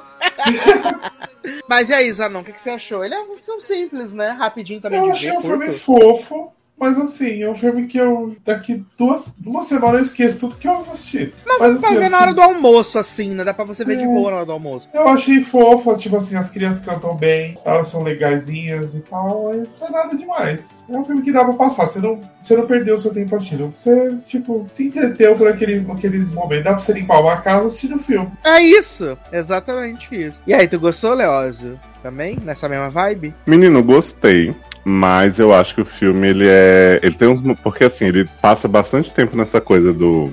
Do Evan querer enrolar os amigos no cinema, e aí de deixar a Patrícia de lado ela ficar meio tal. E aí, quando tudo acontece, é tipo a última meia hora, assim, eu fiquei meio confuso. Porque aquela menina que é a vilãzinha, né? Tem a cara de nojento da porra, ótima escolha dessa menina. Ela, de uma cena pra outra, ela tá a melhor amiga de todo mundo. Eu fiquei assim, ué, quando é que isso aconteceu? Ah, é quando tem a música do perdão lá na escola, né? Ah, sim.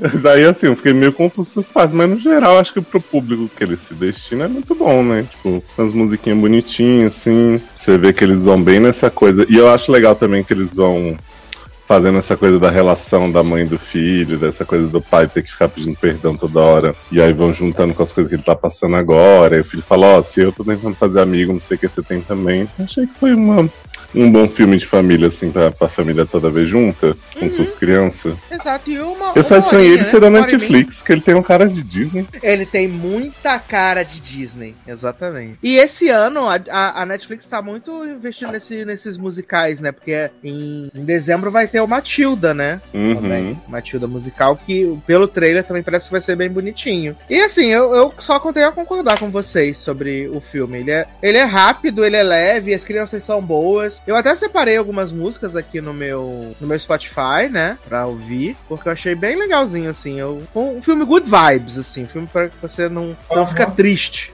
né? Que até o drama familiar, que poderia ser uma coisa meio melodramática, né? Um negócio de desespero. Não, até ele supera ali. Supera não, né? Ele consegue perdoar o pai, a Deborah Messing consegue, né, conviver com ele lá, de boa, no final. Assim, também é muito abrupto, como o Leoz falou. Mas eles conseguem. Eles conseguem fazer bem assim, o arroz com feijão. Eu acho que fazendo um feijão com arroz legal já é meio caminho andado. Nossa, é um filme é. muito arroz e feijão, né? Acho que ele não tinha que fazer nada mais do que ele faz, não, pra propósito. Exato, exatamente. Eu, eu adorei, gente. Muito gostosinho de ver. Muito, muito. Faltou muito. um grande clássico, assim, né? Tipo, eu gosto de um bom pai.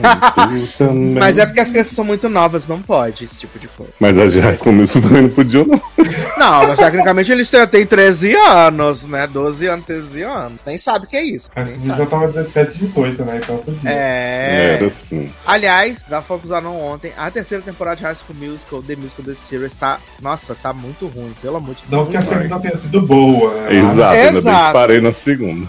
Mas falei com o Zanon, que pelo menos tinha umas músicas legais. Nessa terceira temporada não tem nenhuma música boa. Não, pegaram assim, Fabulous, que era o mais aguardado por todos os GLS. Ah, teve Fabulous? Teve, assim, né? assim. Eu gostei. O mas, assim, poder ruim, da né? Periquita. Eu, eu queria ter ruim. gostado mais porque eu achei meio sem gracinha. Podia ter sido melhor. Eu achei ruim, eles mudaram o arranjo, né? Ficou meio, meio mexicano, assim. Achei ruim, não, demais. Adoro meio mexicano. Foi, ficou meio salsa, assim, o negócio. É meio salsa. Ah, Eu quero saber o seguinte. Door, que foi bonitinho. Ah, mas isso que salvou porque é a música da, da Frozen, né? Da boneca da Frozen. Eu quero saber se Joshua Basset já tá pegando homem. Não, viado, ele tá tendo uma Ele- ele tá recaída pra pegar a Gina. muito. Ele tá frisetando muito aquele homem, eu tenho certeza. Ele tá frisetando o menino que canta bem. Ele fica, nossa, você canta muito bem, que não sei o que. Ele vai lá, stalkeia o menino, fica indo atrás dele, pede pelo amor de Deus pra ele estar na, na peça. Olha, E eu amo que a cada tá episódio o. Joshua Basset, ele usa cada vez roupas com números menores do que ele. Sim! Cada episódio. É camisa e bermuda, cada vez um número menor que, o- que ele poderia estar no corpo dele. É, é bizarro. Assim. E eu amo que o EJ tá a cara do Zac Efron com aquele cabelo, né? Sim, aquele cabelo grande e lambido de lado, né? É. Tá igualzinho. É porque o Joshua Basset, ele quer fazer o gostoso, mas sem, sem crescer, né? Ele quer só aumentar, diminuir a roupa pra ver se cola. Isso. É uma técnica boa, a gente podia ter tentado isso quando ela era mais jovem. Pois é. Exato. E aí, tá com a grande participação de Corbin Bleu, né, na série. E, gente, Corbin Bleu muito ruim fazendo, inclusive, ele mesmo. Nossa, ele é muito, muito ruim. Ah, ele não é. Tem o filme que ele fez com a Monique Coleman lá de Natal, que é bonitinho. Ai, ai. Eu, eu tô achando bem ruim, assim. E eu espero que não tenha 13, te- 13 episódios, igual foi a temporada passada. Que senão vai ser bem chato. Vai ser bem triste se tiver 13 episódios. Né? Menina, eu tô esperando as músicas de Cape Rock, né? Que eles estão prometendo, né? Exato, né? Só fizeram aquele no mashup com What Time Is It, né? É, que eu tava, Vai. teve dois segundos. Já teve Nossa, duas gente. de High School Musical 2 e não teve nenhuma Cape Rock. Ainda É. gastaram a Time It num mashup com outra. Sim. Olha. Que também ficou ruim. Ah, pra não dizer que eu não gostei de nada, gostei da música da Ashley na semana passada, no piano. Ó, Ah, bonitinha. Foi boa. Até a música de Olivia Rogério, quando ela tá se despedindo do, do pai dela lá, do Mitchell. Ah, Olivia eu já Rogério. cansei de Olivia, né? Então. Gente, é que faz diferença, faz falta a pessoa que canta direitinho as músicas interessantes. Infelizmente. Mas a Olivia tô- não canta bem assim, não, né? Gina não é fala assim da grande música da, da grande artista da geração. Cantriz. Boca atriz, modelo, cantante e atriz. Eu prefiro a menina aí do piano do que a Olivia Rodrigo cantando. A minha do Ah. piano canta bem também. Ah, eu tô Eu acho- louco pra ver a menina cantando Let It Go, que ela não vai sustentar os gritos, né? Eu estou aqui esperando. Quem? A Gina ou a Courtney? A Courtney, né? Ela canta bem, mas ela não canta naquele tom, não. Tô só Ah, porque. Gina é boa. Também acho que não. É. Gina é mais ou menos também. Não tem um canto vocal muito bom, não. Ela É melhor que Olivia Rodrigo. nas músicas lá. Kristen Bell cantou melhor que ela. Caraca, Kristen Bell nem é cantora. É mocatriz. atriz, né? Mocatriz eu amo demais, gente. Tem uma música, Mocatriz. sabia que chama Mocatriz? Não. Ele fala Mocatriz, Mocatriz, modelo, cantante atriz. Aprendi no Drag Race Espanha.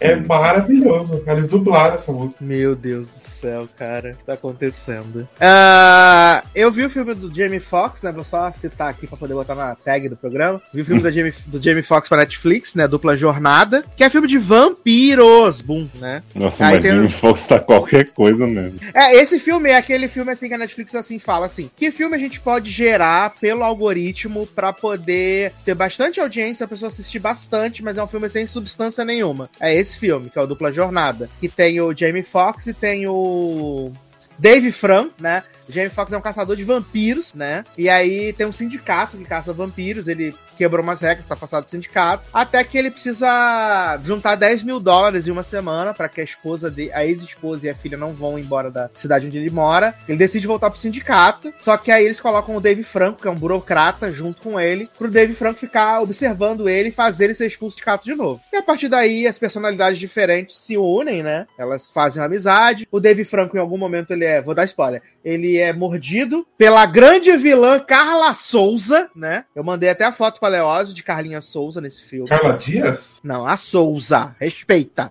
Tá belíssima ela. De How to Get Away with Murder, tá? Carla Souza é a vilã. Que ela é uma vampira milenar que trabalha como corretora de imóveis. E aí o Jamie Foxx mata sem querer a filha dela. Sem querer, não, né? Ele mata de pra valer. A filha de Carla Souza, que tava com 90 anos. E aí Carla Souza decide se vingar, né? E aí o plot do filme é esse. E aí, como vingança, ela morde o Dave Franco, que é um medroso. E quando ele se torna vampiro, ele deixa de ser tão medroso. E é um bom filme de ação, mas não precisava de uma hora e 55, um fiapo de história. Ah, mas, Mas- nada precisa, né, gente, disso. Nada, nada precisa. Mas me entreteve. Me entreteve, tá? Achei honestinho. E É, aí eu pensei que ia falar com o Leandro, né? Mas o Leandro não veio, né? Que acabou Lock and Key, né? Acabou aí a terceira temporada. É... Foi uma temporada bacana, oito episódios, assim. Eu não tinha muita história para contar, essa é a verdade, né? É... Eles pegam o vilão que surgiu no, no, final da temporada passada, que é um, um, dos demônios que foge lá da dimensão onde vem o material que faz as chaves. Ele tá incorporado num general da, da Guerra da Secessão. E ele quer pegar todas as chaves para abrir o portal lá na, na cidade e trazer os demônios pra cá, né?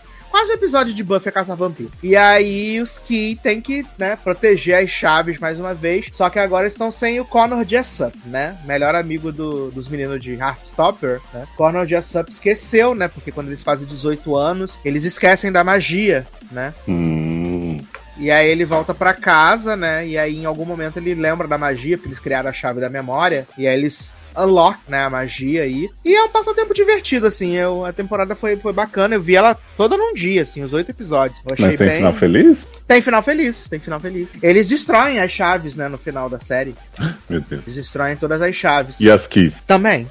Foi metade de chave e metade de key. Uhum. E a Kelly Keys? Ficou só e os lock. E a Keys? A Keys não veio gravar. Hoje. E a Alicia Keys? A Alicia Keys tá em Nova York, uhum. esperando pra cantar com Jay-Z.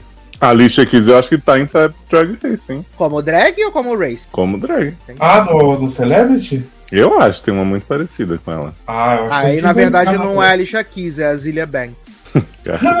Amo. É a Leona Lewis. Leona... Ou Mel B. Ou Scamparini. Caralho, do nada. Você não lembra? É que você assistiu? É do de Brasil. É, o primeiro. Eu lembro que o pessoal ficava falando que era os Scamparini. Ah, falou que a Arara era os Scamparini. Ela que tinha descido da torre lá onde ela fica na Itália. Eu amo. Thais Araújo muito sequelada, maravilhoso. Mas aí, depois, se vocês tiverem interesse, eu falo com mais profundidade sobre Lock and Key, né? A temporada final foi gostosinha. Mas vamos falar aí de uma série que eu espero que a próxima seja a última temporada, que é Bom Dia Verônica, né? Que estreou aí já tem ó, umas duas semanas a sua segunda temporada, né? E eu já vou dizer polêmica que eu acho essa temporada bem da meia boca. Bem da meia boca, assim. Ela é mediana, né? Em, my opinion, por causa da Verônica, né? A Verônica é uma personagem muito difícil, né? Se na primeira temporada você torcia, eu, você torcia pro Janete, nessa segunda temporada você também torce por outra pessoa que não é Verônica, né? Eu acho que a Verônica, ela é. A falta de sutileza da Verônica é uma coisa que me irrita profundamente. Menina, né? sabe qual que eu acho que é o problema? Hum. O problema é que a gente teve Camila Morgado na primeira temporada, na segunda a gente teve Clara Castanha com o Reinaldo Giannichini. Aí fica difícil torcer pela moça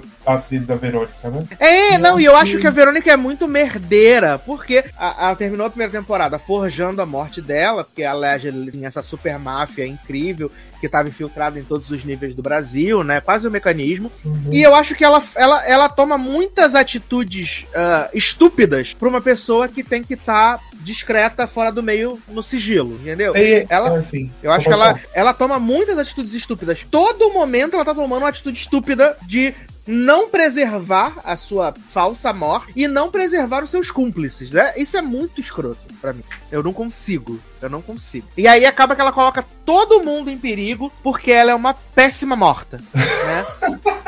Caralho, a filha da puta tá fingindo que tá morta, mas toda noite ela vai fazer carinho na cabeça dos filhos na casa do ex-marido. Caralho, isso não faz sentido. É. Ai, não, não, não, e ela, tipo assim, né? Ah, eu tô aqui fingindo, mas eu pego, boto uma peruquinha e vou na igreja do homem, que é o que eu desconfio ser o principal negócio que eu tô investigando. Tipo, William. Exato. Cara, ela é muito burra.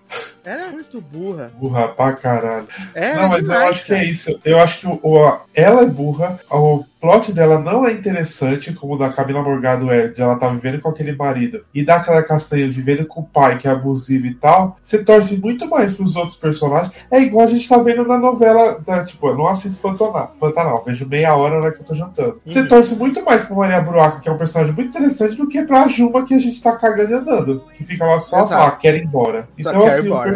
É, ela só fala isso. Então é um personagem, tipo, que não era pra ser protagonista, que ele se torna porque o, a trama é ruim e a atriz não é lá aquelas coisas. Tipo, é boa, é boa. Mas tem atriz melhor que a gente vai se importar e muito mais do que ela. E assim, eu posso estar sendo chato pra caralho, na verdade estou sendo, mas eu achei essa tentativa de conexão das histórias muito muito ruim. Muito ruim. Não, porque a máfia era o Genequine que estava protegendo seu irmão. Caralho, isso não faz sentido nenhum, viado. De onde vocês tiraram isso? Vieram do cu, É. né?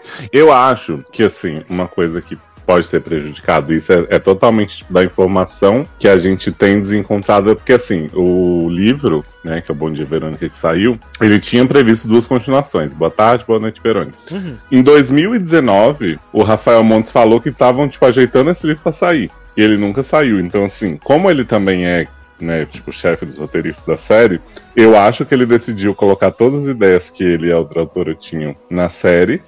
Só que é isso, assim, a série, essa segunda temporada da série ela tem seis episódios. Eles são um pouco Seis maiores episódios. e tal, mas é bem rápida. Aham. Então eu acho que ele foi atochando tudo, assim, de um jeito que, como você falou, tipo, a Verônica, essa morte fingida dela, ela dura dois episódios e nesses dois episódios todo mundo sabe que ela tá viva. Tipo, o delegado mafioso vai atrás dela, ela mata ele, depois ela conta pra outra delegada que ela vai pedir ajuda, depois a Anitta tá sabendo.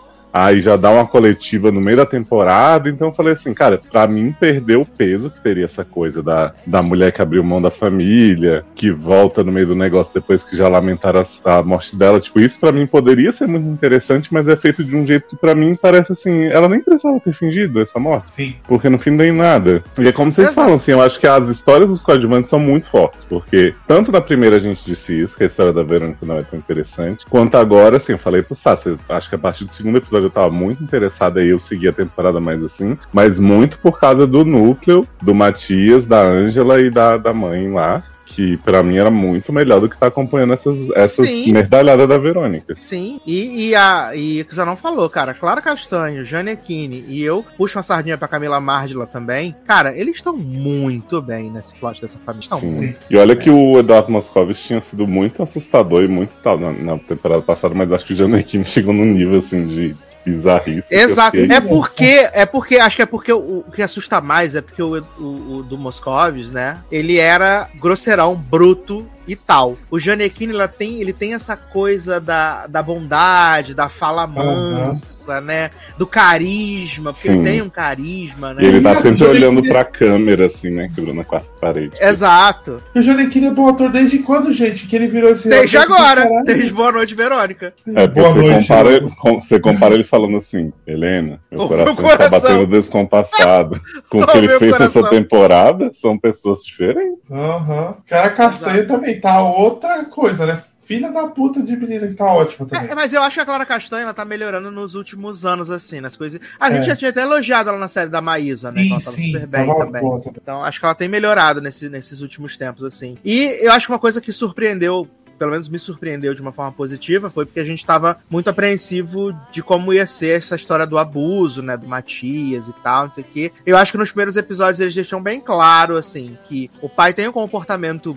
bizarro com ela, né? Mas que era muito mais um abuso psicológico do que um abuso físico que vai tomando essa forma mais da metade pro final da temporada, né? Porque tem a, a, a Camila Mardila, né? A mamãezinha lá, que tenta blindar, entre muitas aspas, né? E isso é outra coisa que eu achei forçada pra caralho, o fato. Janequine conhecer Janete, e aí Janete é mãe de Camila Mardila. Isso é muito, sabe? Porque eu achei que, assim, não conversa muito. Porque, tipo, tem a hora que ela acha a foto da, da Janete com, com o Matias. A o- Janete é mãe dela, da coisa? Isso aí eu não peguei, não. É, não. Janete era mãe da Camila Mardila e Camila Mardila mãe de. Não.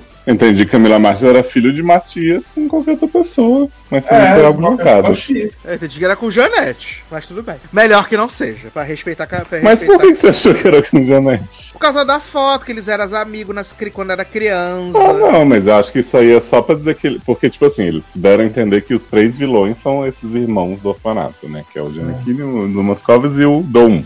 A gente não sabe quem é o ator porque eles também não sabem ainda. E aí eu acho que era só, tipo assim, a Janete conheceu eles Vai ser jovem. Stepan Nercessian. Nossa.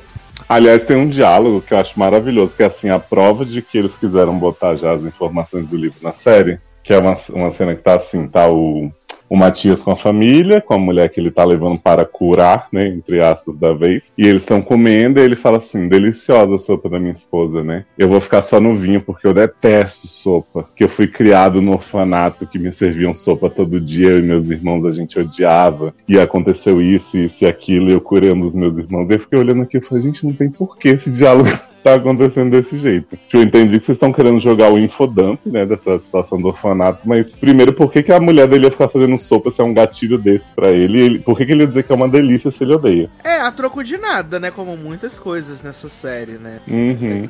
Porque assim, eu preferia, e aí né, é, é aquela coisa, né? Não posso interferir na opinião dos autores, mas preferia que a história do Matias fosse ligada à máfia, não sei o quê, mas não tivesse a ver com o do Moscovis, Uhum. do que esse negócio de três irmãos. Porque eu acho que, sei lá, eu acho tão mais interessante a história deles separadamente do que esse complô que fizeram. É, é porque, porque aí o que, que acontece? Como você falou, provavelmente fizeram a primeira temporada, não sabiam se ia adiante, né? Então eles fizeram a traminha ali fechada em si. Tem um cliffhanger pra se essa segunda temporada. Só que aí, com essa segunda temporada e essa decisão de acoplar as histórias, acaba ficando meio capenga. Assim, espero que. Por isso que falei que acho, espero que a terceira temporada seja a última. Pra que o Rafael Montes lá e a Ilana. Ilana Canzói, uma coisa assim, né? Eles tenham conseguido pensar numa história que seja contínua, que eles tenham pensado assim, ah, essa, essa história começa aqui na segunda temporada, mas ela se finaliza somente na terceira temporada, que eles já tenham esse, esse caminho, assim, sabe? Porque eu senão- acho que eles têm, porque era justamente a trilogia de livros que eles planejavam. Então acho que até essa história da ligação entre os assassinos deve ser uma coisa que eles já tinham em mente. Porém, eu acho que na série, como foi feito agora, ficou fraco, porque é isso que você falou, assim. Esse cara que é o Matias, que era um pastor, meio João de Deus, promove a cura, não sei o quê, ele dificilmente teria uma relação com um cara como era o marido da Janete, que era um grosseirão. Tudo bem, ah, foram criados junto no orfanato, mas tipo assim, o cara vivia numa situação mega confusa e tinha umas ligações com polícia que ninguém entendia muito bem, sabe? É, aí ainda tem esse plot aí, né, do, do orfanato que cria crianças para estarem envolvidas em todas as áreas, né? As crianças para ser segurança, as crianças para ser prostituta. É muito bizarro. Aliás, um plot que o Leoz gosta muito também é de Carol, né? Nossa, gente. Que elas adoram o intercâmbio de Carol. Eu adoro porque, tipo, começa a temporada, Carol é uma grande amiga baladeira de ela, né? E aí tá lá, levando a Angela pra balada toda noite. Você fala assim, a Carol deve ser uma riquinha aí que frequenta a igreja de Matias. Do dia pra noite, eles decidem que Carol era menina de rua. É, né? Do nada, né? Também achei. Pô, E aí falam assim, ah, vou mandar ela pra um intercâmbio na Espanha pra separar ela de Ângela, que a Ângela tá fazendo escola nos véus. Aí a Ângela fica nessa coisa, a Verônica começa toda hora a abordar Ângela no meio dos corredores da igreja. Caralho, Verônica. Caralho, essa filha da puta não é sutil, cara. A- ca- cara, que raiva. Toda vez que eu lembro, me dá raiva da Verônica. Não, e aí o, o que eu mais amo da história da Carol é que, tipo assim, eles falam, a Verônica fala pra, pra Ângela que Carol tá, tá sendo pra ser traficada, né? No, o tráfico humano do nada também surgiu. Aí, já tem uma cena que tá Carol e várias meninas pra ser mandada num helicóptero pra ser prostituída no exterior. Aí chega a Verônica com a polícia, eles, né, pegam o povo da operação lá que Janequine joga toda a culpa numa outra mulher lá que era, que era, sei lá, tia Carolina do orfanato. De Carolina. E aí, Carol, mesmo depois disso, de ver que ela ia num helicóptero suspeitíssimo pra esse intercâmbio, ela fica falando pra Angela assim: seu pai é maravilhoso, por que, que você tá contra ele? Exato, ele vai levar Tipo, se casa foi o- que ele vai me curar. E, tipo, ninguém chamou Carol pra perguntar quem ofereceu esse intercâmbio e aos, as outras meninas, porque Carol sabia que tinha sido Matias. Viado, se uma criança era a segurança das outras crianças, né? Sim, esse plot da criança também sendo presa maravilhoso, né? Que chega a Glória, que é a advogada lá que Verônica pede ajuda, que aliás, Glória tem um plot também jogado em cinco minutos de tela, que é que ela tinha um filho, tem um filho, que Janequine a cercou com vários, vários atiradores sniper. E aí é, deixou o menino paralítico entre a vida e a morte e falou: implora pela vida do teu filho, que eu vou fazer Exato. acontecer. Salvou o menino. E aí a, a delegada falou assim pra Verônica: não se mete com o Matias, é muito perigoso, não sei o que, nunca mais vou fazer nada contra ele, porque ele não sei o que. E aí, dois segundos depois, ela decidiu ajudar a Verônica em tudo. Aliás, Verônica com uma peruca maravilhosa. Quando ela vai no. E Verônica Delegacia. chega lá, e aí a, a delegada fala assim: você sabe que eu que falsidade ideológica também é crime, né, querido? E aí não dá em nada isso também. Gente, nada dá em nada. Assim, eu gostei muito da história da família, mas a parte da Verônica, até a parte que ela vai resgatar o filho dela que tá sendo acossado na rua, né? Meu Deus do céu. É de um dos propósitos que eu falei assim, Zanon, pro Sassi. Ah. O menino tá sendo abordado por um, por um homem que fica dizendo: Ô, oh, Fulano, vem aqui, eu te conheço, hein? Ei, Rafa, vem tua mãe. Vem aqui no meu colinho, não sei o quê. Aí, Rafa, não te conheço. Aí ele sai com a arma atrás do menino, Verônica aparece, enfia a arma. Né? E aí, dois minutos depois, Verônica e esse menino estão sentados no meio da avenida. Eu falei com o Leózio que eu achei que ele estava esperando algum carro chegar. Caralho, eu falei assim: esses bandidos que estão atrás dos filhos de Verônica já pararam pra eles sentarem aí no meio da calçada? Eu falei. É, falei, então eu pensei a mesma coisa. Eu falei, mas gente, o homem não tá, pra che... tá aí, gente, corre, sai daí, que negócio esquisito. Exato, e tipo assim, a máfia lá do, do, do Giannichini, do, do Moscovitz e tal, tinha gente infiltrada em todos os cantos da polícia e tal. Aí só porque Glória entrou no caso com Verônica, agora tá todo mundo protegido, todo mundo bem, não tem mais policial corrupto, só a Anitta atrás de Verônica? Aham. Ah, é porque a Anitta explodiu o namorado de Verônica, né? Sim, do nada também. Mas a Anitta era sempre boa, gente. Ah, a tadinha foi abusada também. Ah. Exato. Era Karina. Nadou na piscina de Janequine, né? Com maio branco. Ah, é uma coisa que vocês falaram do filho de Verônica. Amei que o filho dela é GLBT. GLBT. Eu adorei. E eu adorei que Verônica fala assim: é, te encontrei por conta do seu amigo. Ah, só que assim, o menino tinha acabado de dar um beijinho no menino na rua, ah, Verônica ah. não tinha contato dele, ela encontrou o amigo dele aonde? No Orkut. Exato. E aí falou assim: ele não é, não é só seu amigo, né? Não, mãe. Ela, ai, não vamos mais ter segredo entre nós. Tipo, a pessoa que acabou de fingir a morte por nada. Amo. E a irmã fofoqueira já ia explanar pro pai. Verônica foi lá e, e cortou a menina. E a irmã tá trocando mensagem com o vilão, né? Achando que é com um vilão da idade dela. Exato. Que aliás, a Janequine até mostra a foto da filha de Verônica pra dar um e fala: Você gostou dela? Ai, gente, que nojo, vai ser pedófilo. Pois é. é. Ah, essa família é tudo de bom, né? Essa família é uma é. família a única coisa que eu acho que, que foi, assim, não a única coisa, mas o que eu acho que foi muito positivo do arco foi que a Angela tem um final feliz, né? Diferente da Janete, que, Ai, que ofereceu. A Angela tá lá feliz com Carol no final. Sua mãe, que é sua irmã, tá junto, de boa também. A, achei a cena muito legal que ela fala que ah, o Matias é a doença e eu não percebi, não sei o que, tipo, achei muito foda. É, e todas as mulheres se foi... unem, né? Juliana Didone e tal, as abusadas, tudo no final, ficam juntas. Assim, isso é uma coisa ele. que eu não vi chegando. Esse fato do, do, do Janek ser pai de Camila Mardila. Isso eu não vi chegando. Ah, isso eu também não achei, não. É, eu não vi chegando. Ah, vocês não viram chegando também porque não faz diferença. Se for uma cena impactante só. É. Não, assim, é. eu imaginei que a mãe da, da Angela fazia tudo aquilo para proteger a filha de um jeito muito uh -huh. esquisito. Uhum. Isso eu percebi. Agora, que ela era que ela era pai e vó da, e mãe de sua irmã, não vi não. É, mas assim, para mim isso é muito uma coisa que deve ser muito desenvolvida no livro e aí eles resolveram botar assim na cena e, tipo, pra mim, botar. Mas... E tem a história da avó, né, de Angela, que a gente não sabe quem é até agora. É, porque a avó de do Moscovis a gente viu na primeira temporada, né? É, a avó de do Moscovis era fazia as rezas tudo no A velha macumbeira. É, uhum. A gente viu essa avó. Pô, tinha o negócio do pai da mãe dele que fazia com ela, não é? Uma coisa assim que ele copiou o pai? Tem um post do pai do Janequine, não tem? Ele fala que o pai tinha cura já e que ele replicou, né? Ah, não, e, e Janequine fala que ele aplicou a cura em um dos irmãos. Será que Janequine transou com um dos irmãos porque ele fica se esfregando nas mulheres, né? De um jeito horroroso? Lá na Exato. cerimônia. Uhum. E eu fiquei, aí tem que fazer. Porque a Glória disse que ele tem realmente poder da cura, né? É, a Glória disse, eu não acreditava, mas ele curou meu filho. Aí ele teve que fazer aquilo no filho dela? Eu espero que não, né? Porque, né, aparentemente a cura é isso: é de deixar a pessoa no, no quarto parece uma é. sauna Estuprar e ele ficar lá né? se esfregando, exatamente. Não, ele estuprava, né? Não só se esfregava, não, né? É porque eles não chegam a, a falar. Eu acho que ele. É, é. Pra mim tava subentendido já. Que... É, tem uma das mulheres que fala, ele chegou, fez sexo comigo, não sei o que, a Verônica fala, ele não fez sexo com você, ele suprou, não sei o que, tipo. É, eu acho que ele transa com elas, sim. Só que elas estão em algum estado ali que elas tomam um negocinho. Eles né? drogam, né? Exato, é. que aí ela fica, elas ficam sem, sem, não, sem ter tava, certeza da realidade, né? É, eu perguntei esse negócio do pai porque eu li um comentário de um, alguém falando assim que os filhos estão replicando o que aconteceu com a filha, com a vida dele, né? Tipo, o Matias uhum. foi que o pai fazia isso com a mãe dele, não é uma coisa assim? Mas a mesma coisa que ele fazia com a mulher de, de estuprar, um bagulho desse. Uhum. E o Brandão, ele fez isso com as mulheres porque a mãe deles abandonou eles também, não tem esse negócio? Hum, tem.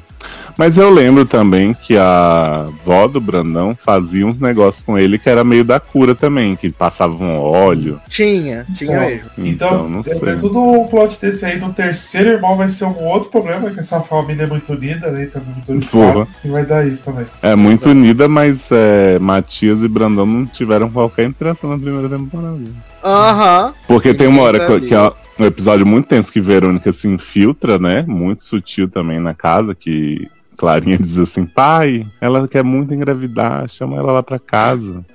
Aí Verônica fica lá tentando catar coisa em toda a cena. E a delegada agora mandando mensagem pra Angela dizendo, sai daí, seu amor. Aí Verônica chega lá e, e aí Matias já sabe dos filhos dela, quem são, já sabe quem é ela e tal. E aí ele fala assim: Eu conheci um casal que era com você, queria muito ter filho. E a mulher engravidou, mas alguém se. Então, tipo assim, ele fala como se ele tivesse super acompanhado a história da Janete e do Brandão, só que ele não tava, no caso. É. Ai, a gente teve o retorno de Janice, né? Ah, é, a grande vendedora de calcinha, né? Se sentindo- Menina, olha a calcinha aqui.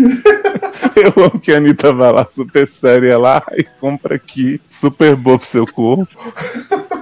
Combina muito com esse esse distintivo. Falar, você não quer mesmo dizer, ver que, que tem aqui umas coisas ótimas, menina. Você vai adorar esse fio dental pura. Ai, meu Deus do céu, cara. E a gente viu Clarinha, né, também lidando com o seu trauma, né, que ela engole botões quando vem a... Ai, Não coitado. entendi estresse, nada desse né? trauma, né? Fingir, mas do nada a bichinha vai lá comer botão. É, Engole os botões. E depois ela engolir as pérolas tudo do Cris, do, do cortão, né, fiado? É, mas eu então, mas eu não entendi de onde surgiu isso, por que, que ela faz isso e não resolveram nada no final. né? Ela só engole. Acho que é uma reação, né? Ah, Quando ela começa a se coçar, que ela, tipo, coça meio que onde o botão fica, eu achava que eles realmente iam explorar a coisa do abuso físico dele com ela, né? Porque ele tá sempre Exato. tocando ela de um jeito muito perturbador e tal. Muito confortável. E aí, esse negócio de engolir o botão, eu também não sei se é algo que seria também mais detalhado no livro e ficou só como um Acho que, é easter egg. porque, acho que é porque ela queria dar um soco na cara do Giannichini e aí ela não pode, né? Aí ela extravasa. Ela extravasa se punindo. Uhum. Eu, eu penso assim. Cara, e tem umas cenas deles dois que, assim, fora os olhares e o toque dele que já são bastante ruins, ele fala umas coisas pra ela, tipo assim, sabe aquela brincadeira que a gente faz, coisas que eu gosto em você, gosto do seu pezinho, não sei o que, tipo, nojento. E aí depois ele inverte e fala o que eu não gosto em você quando você mente pra mim, você não me conta as coisas. Eu fiquei, ai, que homem, filho da puta. E ele tudo ela fala que ele tá louco, que ela tá louca, né? Tipo, ela pergunta, ah, por que, que a fulana tava chorando? Aí ele, ah, mas ela não tava chorando. Você deve ter imaginado. Você fica aí na balada tomando essas bebidas aí, não sei o quê. Aí depois ela fala, então, minha mãe falou que ela tava chorando sim. Você falou que ela não tava. Ele, eu disse isso? Minha Uhum. filha, não é possível. Você tá igual a sua avó. Tipo, é muito bizarro. Sabe? Ele é, ele é péssimo e excelente ao mesmo tempo. Sabe que eu fiquei com medo? Que Clarinha no final ia ficar com ele e falar: Não, eu sou apaixonada em meu pai, que é meu avô. Ai, credo.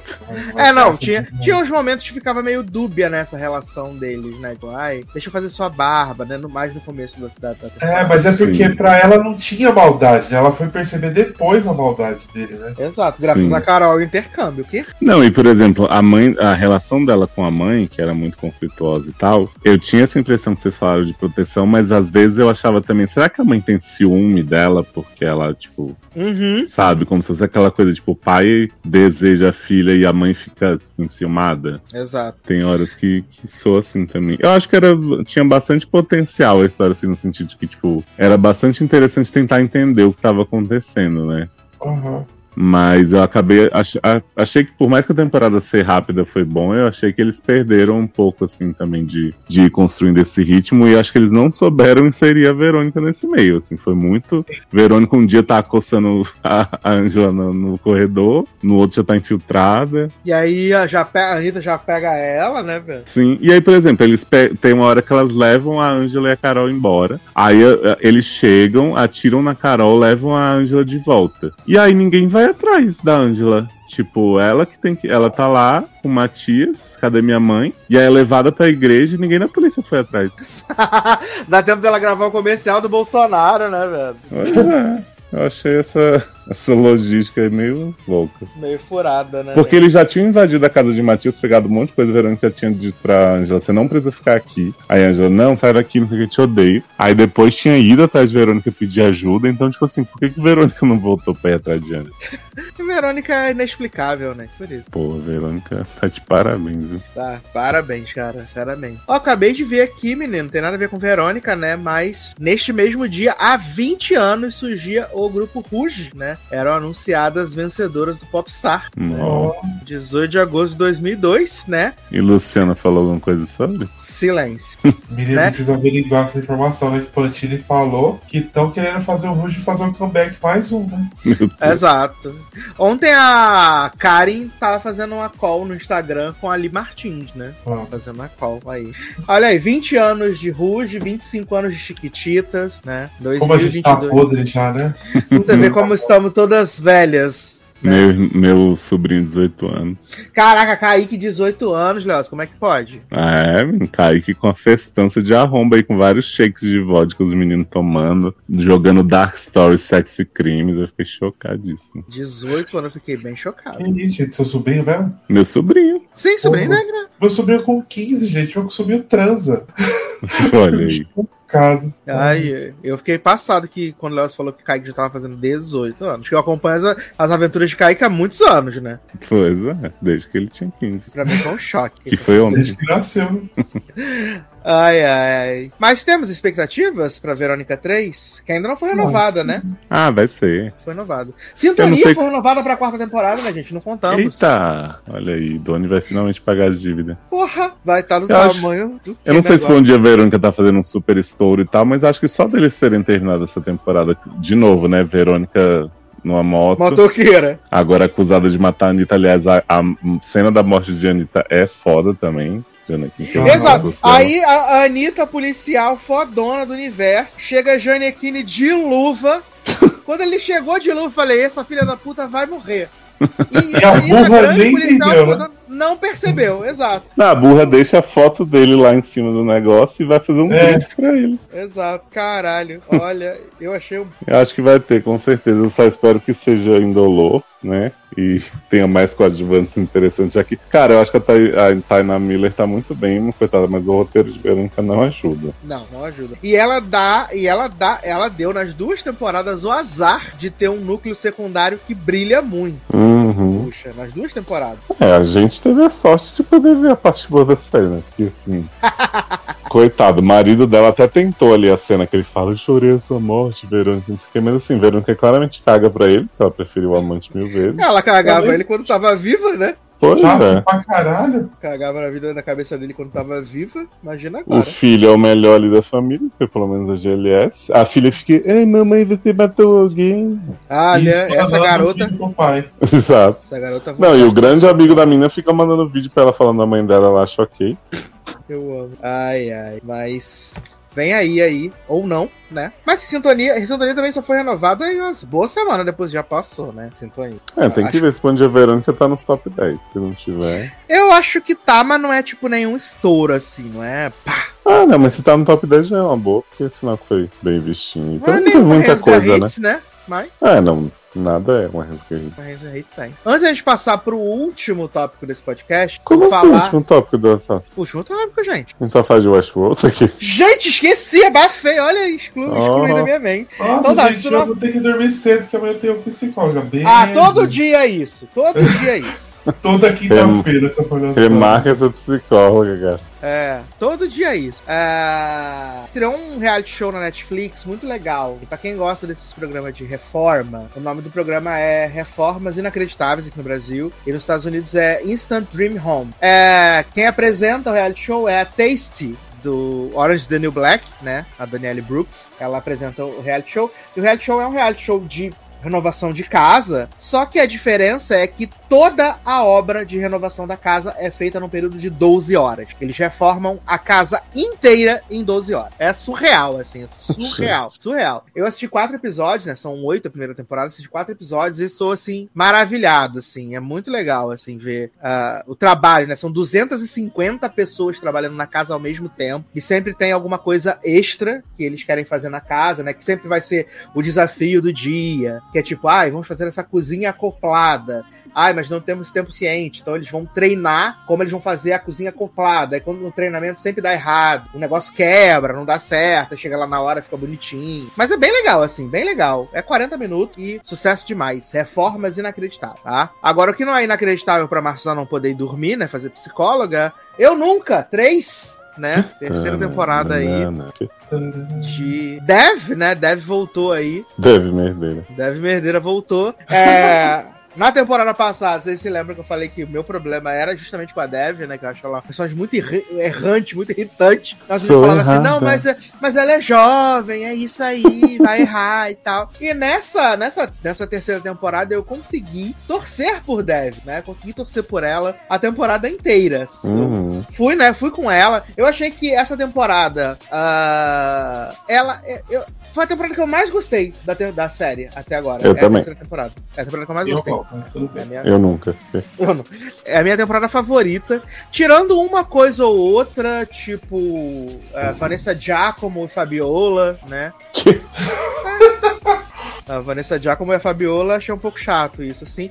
Mas também foi rápido também, né? Mas, no geral, assim, redondinha, foi a temporada que mais funcionou para mim. Amei o destaque que a VOD Dev teve nessa temporada, apesar de ter, não ter batido em ninguém. Ela, apesar dela ter ameaçado bater em cama. Ela... É, ela bateu cama é, verbalmente. E, e, no namorado de cama. Exato. Esse homem tá em todas as séries, né, gente? Ai, mas ele é maravilhoso. Ele tá em todas as séries. E, cara, é, nem o namoro de Dev Dev Paxton foi tão irritante quanto eu imaginava que seria. É porque terminou rápido, né? Como eu falei que seria. Exato. Paxton, né? E Dev pegou o bombeiro de 911, né, Zanon? Ah, que homem. Quem pegou? A Dev pegou o bombeiro o 911. O Dex é bombeiro 911. É, nem, nem lembro. Sim, ele entrou no lugar quando o Buck ficou coágulo, tudo. Não lembra mesmo, né? De... claramente cagando. Cagou, foda-se. Olha, Brito, sinceramente. Acho que esse até já saiu pra ver a psicóloga, inclusive agora, né? Pode ser. Ou já caiu. Né? Mas fala, Leozinho, aí, o que, que você. As suas, suas percepções dessa terceira temporada? Ah, eu gosto. Opa. Opa. Minha mãe tava aqui. Venho fofocar. Desculpa. Dona Zanon, a própria fã de 91 defendendo Nerdish. Exato. Mas, uh, gente, pra mim o destaque, uh, Ramoninha, né? Ramoninha foi maravilhosa. O é seu Ramoninha. torre do Rom. Ah, amigo ah, dela. Exato. Porque o nome dela é Ramona, né? Uh, e o seu torre do romance, né? Com um amigo de Paxton, gente. Absolutamente tudo pra mim, né? Ela indo jantar com o tio dele, porque ele podia botar ela nos comerciais. Ai, gente, eu achei tudo. Foi, foi muito bom, cara. Eu achei incrível. Mas fala, Leozinho, que não te atrapalhou. Eita. Não, menina, eu amei a temporada, assim. Você sabe que não tem nenhuma temporada de Eu Nunca que eu não goste, mas a segunda teve várias coisinhas que a gente falou sobre a divisão dos personagens, que não funcionou tão bem, sobre como a Dev acabou repetindo uns padrões assim. Eu acho que nessa ela evolui muito, assim, é muito nítida a, o crescimento dela em vários aspectos, por mais que ela ainda seja uma adolescente merdeira, né? Então ela tem um plot ali roubar no negócio de debate, ela no relacionamento com o Paxton, a insegurança dela, né, acaba levando ela pra pior, mas eu acho que, que ela realmente cresceu muito no, na temporada, assim como o Ben, né, que por mais que ele tenha sido um escroto com a Anisa, ele teve mais um episódio muito bom, né, com o bolo fecal incomodando ele, narrado ali por por Andy Samberg. E, cara, eu acho eu gosto muito dos dois, né? Então, para mim, é, eu acho que o Paxton ele cumpriu um propósito que eles deixam muito claro no, no final da temporada, que é dela falar, ó, você foi o meu sonho, você me ajudou a superar meu pai, não sei o quê. Mas você vê que ela, enfim, superou esse negócio de ser popular, de estar com um cara gostosão, não sei o quê. E realmente ela com o Ben é um negócio que dá certo, né? Então, quando ela dá o bilhetinho pra ele no final né? É, transa, transa free, né? Netflix. Exato. Eu, eu, eu amo, feliz. eu amo que o Ben chama ela de David. Sim, maravilhoso. Ah, eu amo demais, gente. Eu amo. Eu confesso que eu fiquei bem tenso quando, quando o, o Paxton passou lá na, Universidade de Colorado e a Dev ia estudar perto, né? Que surgiu esse rolê uhum. da escola lá dos hippies. Falei, Sim. ah, cara, não é possível que eles vão criar uma quarta temporada com o Dev Paxton de novo se arranhando por lá. Eu fiquei muito desesperado. É, eu acho que o Paxton fechou o plot dele, assim, de um jeito que ele pode até voltar, porque eu sei que vai, porque gostam do personagem e tal. Mas eu acho que ele cumpriu a jornada dele inteira ali, sabe? Não precisava. Eu também acho, porque ele teve essa, esse processo evolutivo todo também. Sim, ele tem até o discurso como. É, valedictorian votado, né? Exato. Que ele fala, ah, descobri que eu não sou só o cara gostosão, não sei o que, que eu sou meio inteligente, meio não sei o que. Eu achei fofinho como ele se descobriu. Foi, foi legal. E a Dev fez parte desse, desse processo, né? E é até bonito como ele se preocupa com ela, né? Quando Sim. o, o menino lá, o amigo do, do Death, quebra a raquete de Morrinder, né? Ah, é muito E a- tenso essa cena também. Ai, eu sofro demais quando você chama ele de morrida. Ai, gente. Ele sempre será Morrinder em nossos corações, né? E acho que foi tão bem colocado tudo em relação ao pai dela, assim, porque é o que a mãe dela fala, assim, né? Tipo, ela passou por uma coisa impensável, não faz tanto tempo, assim, e quando eles botam na questão do concerto ali, que ela começa a surtar porque ela lembra do pai dela, e a desgraçada da, da amiga homeopática da mãe dela, né? Olha, eles tiraram. Piranha, cretina, Tiraram escrota. o doutor plástica da temporada passada pra botar essa mulher ridícula. Pois é. A mulher vai lá toda ajudando o David, depois fala pro filho, ai, você não vai ficar com ela, não, ser perfeitinha, ela vai te atrapalhar. Uma grande desgraçada. E Death, né, nosso nerdish, sendo um grande desbundão, né? Porque ele, Nossa, quando ele é ele, entra, a gente fica super encantado. Depois fica, ai, não posso ir contra minha mãe por sua causa. Daí ele fala, garota, eu vou contra minha mãe duas vezes por dia. O que tá falando? Gente, eu jurei que mãe de Dev ia ser sapatão com essa mulher, mas não. Eu achei por um momento também. Eu fiquei também na expectativa de que ela se descobrir. Fiquei na expectativa. Mas graças Aí a a Deus que não, porque essa mulher é morrer, uma né? grande cuzona do caralho, né? Sim. Otário. Mas eu achei muito lindo, assim, muito legal pro desenvolvimento da série. A Dave resolver ficar por causa da mãe, assim, achei que foi super. Aham. bem Nossa, foi colocado. muito bonito. Eu tava, tava chorando igual o Dev quando vi a mãe dela no final do episódio. Tenho que dizer que. Nice Nash faz participações pontuais nessa série também maravilhosa. Nossa, Eu amo demais a Nice Nash, cara. Como pode, cara? Ela é muito boa. Ai, ai. E o bolo, né, viado, que ela levou pra, pra psicóloga com a foto do, do, do Paxton. Ai, gente, as sessões de terapia são uma parte, uma parte da série, né? Que é tudo maravilhoso, né? Toda vez que ela tá se falando ali. Ai, eu que tá bom. e eu gosto que ela fica, tipo, reclamando que ela não conta quem são as pacientes famosas dela. Ela fala, mas eu vi não sei quem saindo daqui um dia. Sim. E eu acho que É. a temporada foi muito bem dividida, assim, que a família toda, né? A avó teve essa questão com a Câmara, a Câmara de se mudar pro condomínio das crianças celebridades. Ai, eu amei isso num nível. As crianças entrando toda hora no apartamento com um negócio assim que não faz o menor sentido. Eu achei demais. E achei muito legal a Kamala chegar pra, pra mãe da Dev e falar assim, né, em relação ao colégio, olha, a melhor coisa que eu fiz foi ter vindo pra cá, pra, pra estar na universidade, minha família ter me empurrado, foi muito importante. Mesmo que ela não vá, eu acho que você não... diz- Porque a, a mãe da Dev aceita muito fácil ela não querer ir, né? Tipo, ah, também não tô pronto pra me desapegar dela. E achei bonitinho as duas irem juntas lá, colégio Riponga. Nossa, aquele colégio de Ponga, o pessoal assistindo aula na, na grama. Ai, que agonia. Eu falei, gente, minha dor nas costas ia ficar como nesse momento? É, e ele estava sentado num negócio meio cadeira, assim, que era tipo cobre bunda. Sim, e eles falam assim: ah, vamos discutir o, o livro Invasión. tipo, um negócio. Tô, tô todo hippie lá, o professor.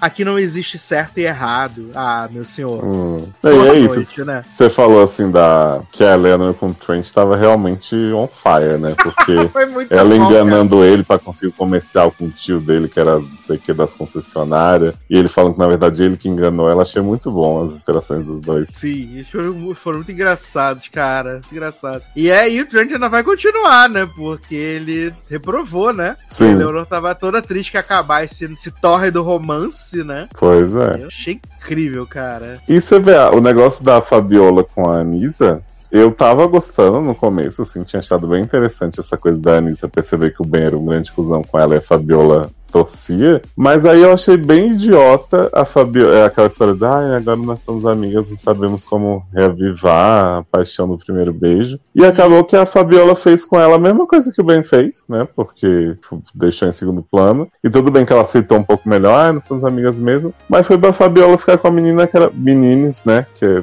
é gênero fluido, que é basicamente igual a outra namorada dela que foi A embora outra no começo namorada da dela. temporada. Exato. Eu falei assim, nossa, gente, volta de 360 graus linda, né?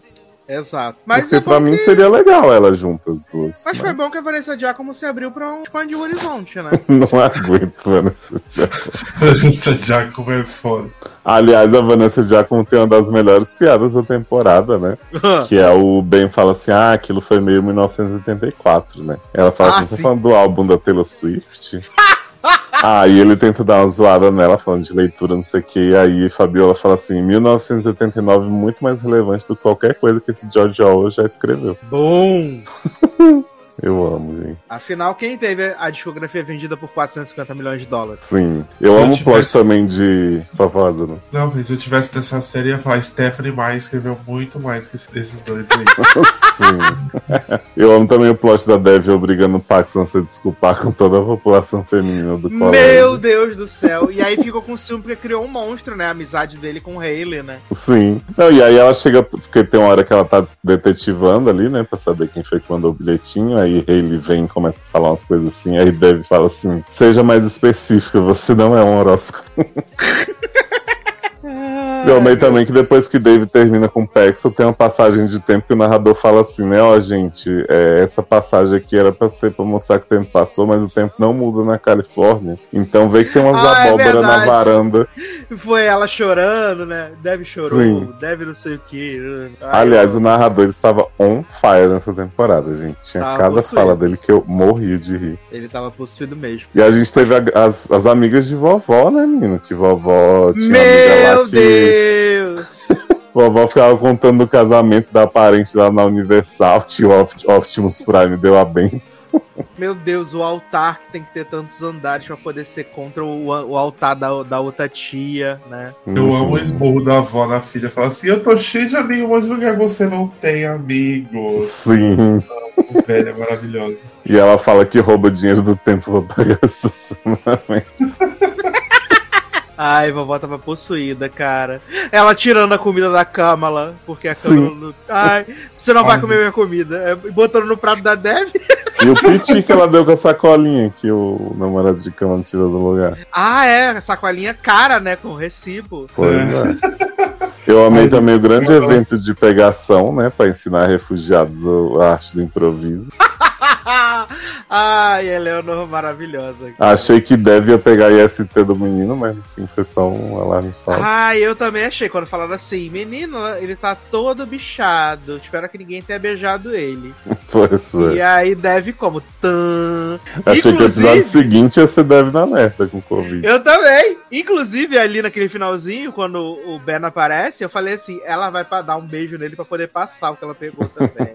Ai, A maravilhoso. gente cama, ela tá cada vez mais belíssima, né? Ela é Tá. incrível. Exato. Sofro com ícone. E foi bem legal. Foi bem legal também a, a parte lá que o, que o professor lá, né? O homem de Ghosts, né? Ele vai lá falar que deve roubou no, no debate, né? E aí ele fala, não, que ela é. que ela coisou, aí falou assim: ah, você não vai, não vai contar pra direção? Não, acho que não- por um. Não pode deixar ela. Pode atrapalhar a, a vida dela por causa de um erro bobo um e tal, erro. não sei o quê. Pô, foi muito bonitinho isso daí. E aí mudou toda a percepção da avó dele, da avó sobre ele, né? Sim. E deve defendeu a não privatização da- das terras espaciais, né? Com um argumento incrível. Ai, gente. Cara, outra esse- cena que eu morro só de lembrar é uma que o, Ben descobre que o Dez vai pra Stanford e aí ele fica todo enciumado. Aí a- ele fala depois pra Dev, ah, você tava meio nervosa, tá? Ela fala, eu tava nervosa, aí mostra um vídeo que é ele falando mandarim. Sim, é maravilhoso! E o Trent tá comendo no fundo, assim. Ai, eu amo. Ai, achei uma fofura o episódio focado no, no menino lá. Ai, gente, esqueci o nome dele também, Não né? Beto. Ah, achei muito bonitinho. E o outro, o Paxton carregando no colo. Você pode me carregar de um jeito mais hétero, mais É, fácil? menos que, que menos emasculante. Aí foi bonitinho ele com o pai dele, o pai dele falando do, seu alcoólico e tal, achei muito fofo. Sim. Tem um momento muito fofo também, porque a Dev tá nessa preocupação que ninguém vai gostar dela, porque ela é sempre too much e tal, né? E aí eu amo que a Naline fala pra ela assim, you're never too much and you're always enough. Eu fiquei assim, sentido. É igual quando a Dev fala pro, pro Ben, né? Que ela aceitou ir pra, pra escola, né? E aí o Ben fala, eu não queria que eu. Ah, morri. Falei, Ben vai me matar. Fiquei mandando fala, fala pro Sato, dizendo esse homem vai me matar. Porque ela fica assim, ah, você não quer que eu vá porque você quer uma competição que ele não. Ela, ah, porque eu sou irritante. Ele, você não é irritante. Ela, ai, mas por que? É porque eu vou sentir sua falta. E aí foi quando a gente perdeu. E, cara, assim, é, eu sei que é porque é o casal que eu gosto, mas se você pegar o histórico, assim, né, da segunda temporada, quando ela ficou com os dois, é muito claro para mim que ela queria estar com o Ben e ela acabou caindo no Paxton por essa questão da popularidade. Uhum. E eu acho que a atuação deles dois juntos é muito preciosa. Assim, por mais que tenha momentos com o Paxton também, provocando ela, com ciúme, não sei o quê, você vê que esses momentinhos que eles estão, né, tipo, até em plots entre amigos e tal, o jeito que eles se olham é muito, é muito interessante.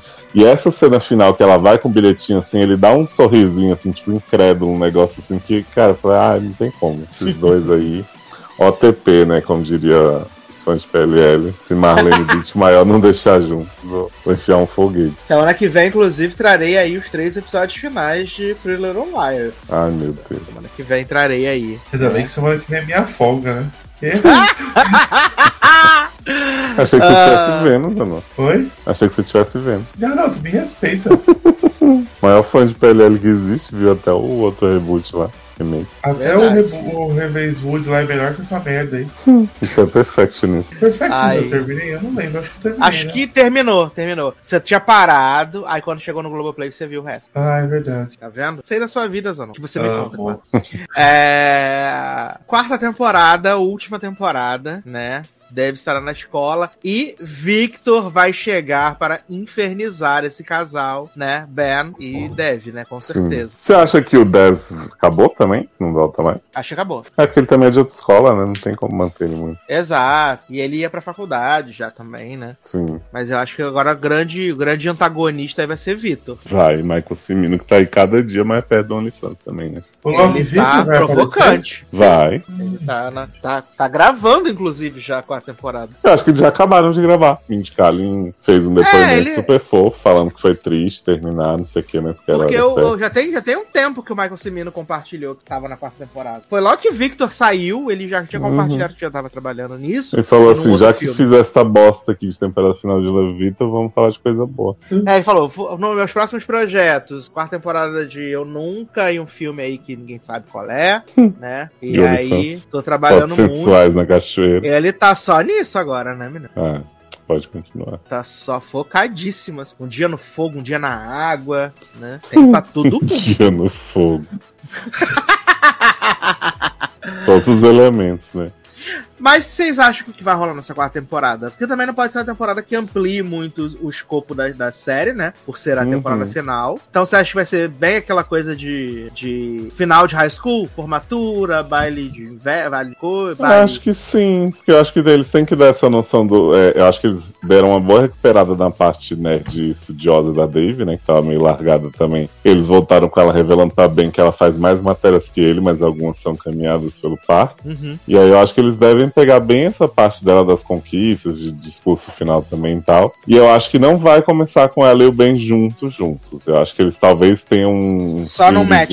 Pente rala. É, porque eu acho que assim, ela perdeu a virgindade com ele no fim da temporada. Acho que eles vão explorar um pouco isso. Talvez mostre eles ainda se pegando ali, mas até por ele já ter se decepcionado com ela, talvez eles tentem se iludir ali mantendo o distanciamento. Uhum. Aí eles devem criar um pedacinho da temporada ali pra ela né, dar mais explorada, mas eu acho que lá pros últimos eles devem ficar juntos, juntos mesmo. Eu acho que vai ser só no último que vai revelar que ela vai ficar com alguém, pode ser que nem seja bem. Eu acho que no é. final pode ser que Vai ser o Paxton, né? Eu acho que ela pode terminar com ninguém. Fazer meio tipo, ah, no final eu me escolhi fazer todo aquele. Ah, eu acho que Mindy Kaling é muito romântica pra não fazer eu uma com os dois. Ah, eu não conheço, né, direito, então. Não convivo. Do nada, não conheço ela direito. Não consigo. É, não convivo, gente. Eu não moro aqui em casa. Como é que eu vou saber? Hum. É... Não, a Mindy Kaling é muito romanticazinha. Só ver pra aquela série que ela era dela mesma, né? É, The Mindy Project. Que ela fazia ela mesma. É, eu acho muito claro que, assim, eu acho de verdade muito difícil de ter um twist pra ela ficar com o Paxson no final. Acho que eles realmente, né, É, eu acho que esse barco bem. já partiu. Isso, então assim, ou ela fica com o Ben ou ela fica sozinha mesmo. Mas acho que vai ficar com o Ben. Acho que vai ficar com o Ben acho que eles vão pra mesma faculdade. Uhum. Até porque ela já tá meio descompromissada de onde ela quer ir, né? Só quer ir pra uma faculdade boa e ele também. Exato. Ele já aceitou no coração dele que não adianta fazer 10 matérias de uma vez. Pois é. Aí no fim vão os dois pra Stanford, né? Ou os dois Ah. vão pra cada faculdade diferente, aí passa o tempo e mostra eles se encontrando no futuro. Ah, não, a Kaling já falou que o fim é o fim do high school. Não vai ter. Ah, é? Uhum. Não vai ter. Bom. Ela não vem mais! Foda-se! Eu amo. É, Mas espero que a pro- atriz faça outras coisas, que ela é tão boa, essa menina. Ela é excelente, gente. Ela é muito boa. Ela é muito, muito boa. Eu dela é amo complicado, falando- mas ela é muito boa. Amei eles Espero que ela falando outras que. coisas, vai pra Marvel. O quê? Nossa, do nada. Vai fazer a segunda. amo- Vai ser a vilã da segunda temporada de Miss Marvel. Nossa, eu amo os amigos falando que ela fazia muito a cara de adolescente preocupada, franzindo o rosto, que ela realmente faz muito. E aí o Nardo fala, Deve, você tá fazendo de novo, vai ter ruga, garota, não sei o quê. Eu amo. Ah, eu amo muito. Eu amo. Aliás, o narrador perfeito, que quando o Paxson tá fazendo o discurso sobre Dev, ele fala assim, Dev, por que, que você não tá com borboletas no estômago? Aí depois, quando a Dev encontra o Ben, ele fala que vai sentir falta dela, ele fala, oh, aí estão as borboletas. Perfeito, meu narrador, chipando. meu. Exato. O grande Meu tenista que ninguém conhece. Sim, tem uma hora que ele fala cinema, ah, eu entendo de outros esportes também, começa a fazer umas analogias nada a ver. Ah, eu amo, gente. Será Mas que vai ter Gigi Hadid narra na última temporada? será? Gigi Hadid é narradora do Paxton, né? Ah, mas Ah, agora verdade. deve ter a narradora do Victor, né? Ah, vai ter sim. Quem será que vai ser a narradora de Victor? Não teve nem a do 10, garoto. Hailey Ah, Bieber. mas- Quê? Do nada. Gente, e o menino que era o Lady Whistledown do colégio, que era a alma gêmea de Dev? Ai, eu amei demais. Eu- ai, gente, eu sofro dele. Ele vestido de parede. Ai, Aí a. Dev, ai, por que, que que eu tenho em comum com ele? Aí ele, eu fiz não sei o que, porque eu não queria ser só o garoto que perdeu o pai. Ela fica assim, nossa, ele, na Disney, ele me deixou pra trás e depois voltou. e ele arranjou uma namorada, né, menino? Essa série consegue ser muito cretina quando ela quer, né, cara? Ai, demais. Ele arrumou a namorada, romance tórrido, né, viado? Sim, pegação. Várias pegações. Enquanto Dev não conseguia passar pra second base, né? Tava lá, ó. Só no chute. Pra falar o quê? Quê? Não, quê? Nada não. nada não. Aliás, né, vamos, vamos destacar aqui também que Dev passou o namoro todo com o Paxson sem se sentir pronta, e aí quando ganhou um bilhetinho de bem, vamos lá, é a hora. Nossa, foi maravilhoso. O que que tava escrito naquele bilhetinho mesmo? Honk alguma Era coisa? tipo Boink, é, Free Boink. Isso, Free Boink! Exato. Free Boink. Netflix, né? Ai, eu Que ele fala que se ela estiver virgem no leito de morte, ele vai lá ajudar ela. Exato. Ai, gente, esses dois são muito cretinos. Não tem como eles não ficar juntos. Pois é. Sim, eles são muito nenenzões. Adoro Netflix. Eles são muito nenenzões, cara. Eu amo demais. Ah, isso, bom, estamos animados então para a temporada final de Eu Nunca, que deve sair aí na metade do ano que vem, né? Uhum. Sucesso. E estaremos aqui para comentar tudo que vai acontecer até lá, né? Então, agora, Mazanon, quer deixar seus contatos para shows agora? Meninas, que você vai, que você, que você vai pro Sublime. Pra onde? Pro Sublime. Que isso? Que a gente vai entrar em Westworld, você vai dormir e a gente Ah. vai pro Sublime encontrar Dolls. Ah, tá. É, antes disso, acabei de descobrir que saiu o primeiro e segundo episódio de Drag Race Filipinas. Já começou Opa! Filipinas. Caralho, não para de sair Filipinas. esse. É isso, é isso. É isso, Você pensa que gente. acabou, tem mais. Aham, nunca vai acabar. É isso. Beijos, me sigam no Twitter, no Instagram, compre meu livro. Me ame como uma grande gostosa e só isso. Ah, Beijo. siga no Twitter pra saber o- a evolução de Riverdale, né? É. Agora, quinta temporada vai ter, vai ter crossover entre eu e Léo no Twitter falando. Sim. Adoro. Aguarde. Maravilhoso. Então até mais, né? Até a próxima. Beijo, gatas. Vou me tratar. Tchau, Zé, não. Vou matar todo mundo. Que... Vou me tratar uma nova mulher, né? toda toda sexta-feira eu saio de lá. Uma nova mulher. Ou aquele que ela fala, né? Sim, estou me tratando. Exato. Aí chega na empresa, né, Zanon? Acabou toda a terapia. Acabou, não adiantou de nada. Tem que fazer de novo. É isso. É, Beijo, eu- gatas. Show, show. Mas então, Leózio, Westworld encerrou sua quarta temporada. Até então está no risco, porque pela primeira vez desde que a série estreou, ela não foi renovada no segundo que ela estreou a temporada, né? Uhum. Não foi renovada. E a temporada que, contrariando as expectativas, começou meio estranha. De repente ganhou um fôlego, todo mundo falando: caraca, Westworld voltou a ficar boa, ganhou ritmo, tá interessante. E realmente estava. E aí, de repente, no final do episódio Cagou. 7, eles propuseram um negócio assim que, ok, pode, vamos ver pra onde vai. E aí não cagaram na entrada, mas cagaram na saída, né? Porque o oitavo episódio foi puxadíssimo, Ah, né? eu, eu fiquei pensando que era melhor não ter visto, talvez tivesse sido toda boa temporada, né? Porque foi só eu chegar, tipo assim, peguei os seis primeiros, comecei a ver, já tinha um sétimo. Quando cheguei no sétimo, eu falei, ah, então, né?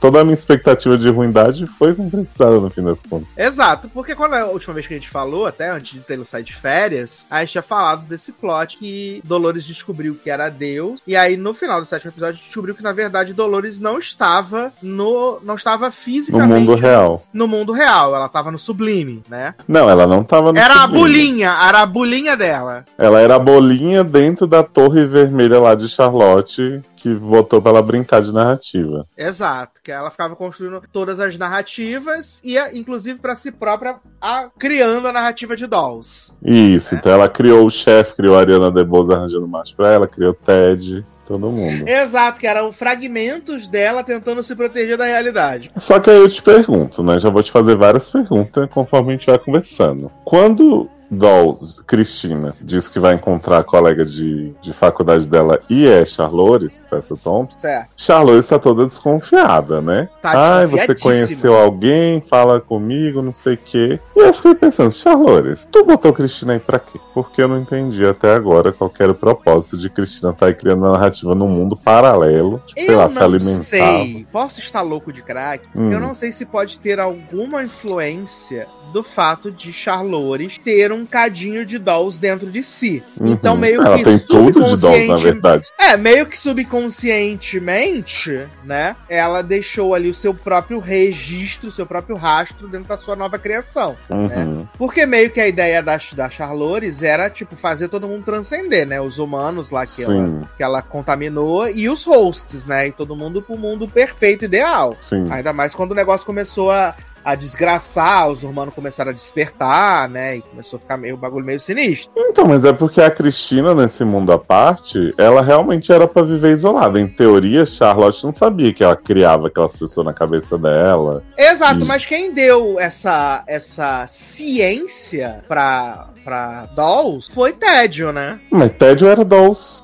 Exatamente. Mas eu acho que eles tentaram casar, fazer meio que uma rima visual, sensorial, narrativa, com o Maze da primeira temporada, né? De que eles que os hosts criavam a ciência no momento que eles conseguissem ter ciência daquele daquele daquele Maze, né? Sim, tudo bem, mas assim, é, qual era o interesse de Charlotte? Porque assim, Charlotte me parece bolada de Dolls por talvez estar encontrando Ted ou conhecido alguém, enfim, já que ela não deveria Sim. conhecer ninguém. E aí, tipo, Charlotte pretendia fazer alguma coisa quanto a isso? Ela ia investigar ou ela tava muito ocupada com as coisas do mundo real e deixou de lado? Porque, tipo, Eu acho que ela tava muito ocupada e ela ainda tinha uma certa crença de que o projeto inicial dela de dominação ainda poderia dar certo. entendi. Eu acho, né? Claro que É, assim, porque, porque o que eu acho que me frustrou na história da Doll já, né? Eu assistindo achei muito interessante ela ser essa escritora que, né, as coisas vão acontecendo conforme ela vai criando, ela não sabe muito bem e tal. E aí quando eu vi que na verdade era tudo ela mesma se ajudando a se acordar enquanto si própria, porque, tipo, até o povo que aparecia pra ela dizia, ah, você escreveu isso, eu, minha vida piorou. Tipo, até isso era a criação dela, né? Então, pra mim tirou um pouco da graça. Porque, tipo, no fundo era só uma desculpa pra no fim ela voltar a ser a Dolores de vestido azul, né? Que, que as pessoas comemoraram muito, Dolores voltou. Eu falei, gente, mas assim, pra mim não faz sentido, porque vê se você concorda comigo. Quando a Dolores morre com o Robobão, né? Que Lisa Joy e o outro e Nolan falaram que essa versão de Dolores morreu, na minha cabeça não tinha mais como ter Dolores com essas memórias até ali da terceira temporada. E Cristina aparentemente tem. Sim, quando ela dá aquela mergulhada na banheira, não lembro se é no episódio 7, Uhum. aquela mergulhada na banheira, ali pra mim é quando vou res- restaurou Full Dolls. Pois é, e tanto que Cristina agora ela é capaz de re- recriar toda a humanidade, todos os rostos, todo mundo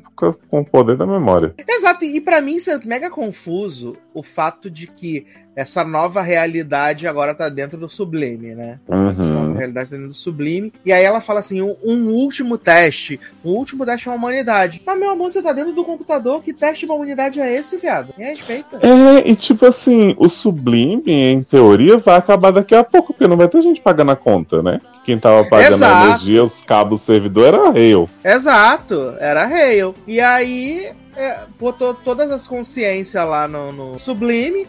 Ela recriou o Westworld, né? Foi o Uhum. que ela fez. Vai ser um grande All Stars com todos os personagens antigos. Eu vou achar uma bosta, porque assim, a minha visão sobre isso de última temporada com um grande teste. Primeiro é um plot de The 100 que eles copiaram já muito ruim nesse teste aí, mas tudo bem. E aí eu penso, a temporada inteira vai ser um jogo da Dolls, como se ela fosse o Ford agora. Se for isso, pra mim já não interessa, porque é bem previsível. Uhum. Ou vai ser alguém vai tirar o controle da Dolls e vai voltar da merda e não sei o que, que aí poderia ser um pouco mais interessante, mas eu penso, porra, Dolls burra, burra pra caralho, né? Porque podia só deixar tudo quieto e viver com o Ted feliz no Sublime. Não, decidiu fazer um teste para a humanidade, que é uma coisa que a gente não se importa mais, ou pros hosts que tudo já morreram 50 vezes também. Exato, eu quero ver como é que eles vão inventar também de trazer Tandy Newton de volta, né? Porque até então, Ai, gente, a grande Entendi. arma Maeve, né? Tandy Newton não tinha sido upada por Sublime, né?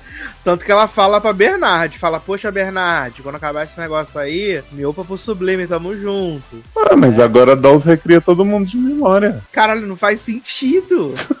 É isso, ela vai chegar lá, vai estar Maeve do jeito que Maeve com as mesmas. Porque assim, eu acho que a Maeve teve um desenvolvimento muito legal da, da temporada, que foi da relação dela com o Caleb, que pra mim foi um dos melhores personagens. Depois que Caleb morre e Maeve é soterrada no deserto, Maeve virou um objeto cênico assim inacreditável. Porque Exato. Bernard fala assim: ela é a grande arma, vamos desenterrar ela, vamos remontar ela, Só vamos não que o quê. não, né? Ah, e o único propósito que Maeve serve, depois que Caleb desenterra ela, que, que Caleb não, que Bernard desenterra ela, é de ficar lutando com a Hale até o Bibi chegar e atirar nas duas. Uhum. Depois disso não tem mais nada com Maeve. Eu falei, ela era arma pra quê? É, porque Bernard foi muito também, foi muito cômodo essa questão do Bernard Do futuro, ter visto né? Sublime, a todas as possibilidades no futuro. né? Aliás, o Sublime serve pra tudo, né? Serve pra ter possibilidade, serve pra ter teste, é um grande uh, how convenient. Exato, porque aí qualquer coisa que aconteceu, você pode justificar com o Bernard já tinha visto essa possibilidade no Sublime. Uhum. Isso já tinha acontecido, era uma das outras possibilidades do Sublime. E aí, tipo, o Bernard foda. fala assim: Ah, eu vi isso, eu sei que. Que Ashley Hubbs, como é o nome dele de Hemsworth? Esqueci. Stubbs. Stubbs. Ashley Stubbs vai pedir atum. Sei que Maeve vai querer beber isso aqui. Sei que blá blá blá. Só que assim. Ele vê possibilidades que dependem dele botar uma arma pra Charlotte pegar e, e vire à esquerda pra fazer não sei o que com o Mib. É, vou deixar um vídeo num tablet antes de morrer pra Charlotte ver. Aí no vídeo eu falo: Charlotte, acabou pra todo mundo, né? Ninguém ganhou nem perdeu, todo mundo perdeu. É, oferece aí pra Dolls fazer um teste. E eu falei assim: mas se ele já estaria morto, ele viu a possibilidade, inclusive, do que que Charlotte ia fazer e do que que Dolls ia fazer? Exato. E por, de onde ele tirou esse teste? Tipo, tava já nas possibilidades, sabe? Tipo, é um negócio que pra mim ficou muito. E aí, tipo, Cristina, que não era Dolores, reacorda no Sublime com o Ted, que foi ela que criou, e fala assim: agora eu vou fazer um jogo perigoso. Ela fala isso dez vezes, né? Um jogo É. perigoso. Eu sou perigosa pra caralho.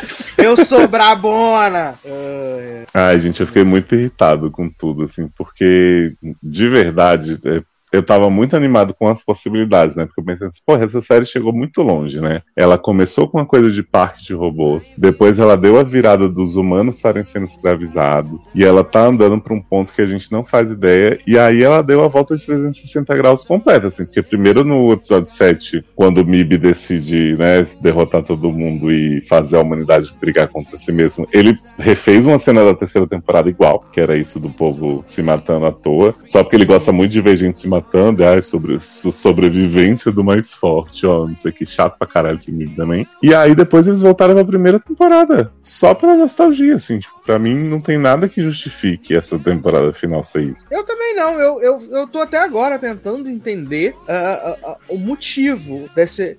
Do reboot do reboot, assim. Pois é, muita. é, eu acho que o Diogo Pacheco falou isso lá no Twitter, assim, falou assim, eles não têm nenhum apego à história que eles estão contando, nem aos personagens, nem nada, porque eles estão sempre rebutando. Então por que, que a gente deveria se envolver? Exato. Porque, tipo, cara, a Maeve morreu, o Bernard morreu, a, a Charlotte morreu, Caleb morreu. Só tem filha viva a filha de Caleb, Namor e Dolls. É, ainda tem isso, né? Que a filha de Caleb e a sua namor, as últimas humanas remanescentes, né? Ah, eu acho que tem bastante humano, até porque Clementine, que é outra personagem que também decidiu ter uma função no último episódio só pra morrer, Só pra morrer. falou que ela ia atrás das vilas de, de Outliers e não sei o que, e fazia acontecer, e levou um tiro da filha de Caleb e foi-se, né? É, eu acho que ela ah, acabou sendo meio que. que é como se fosse no.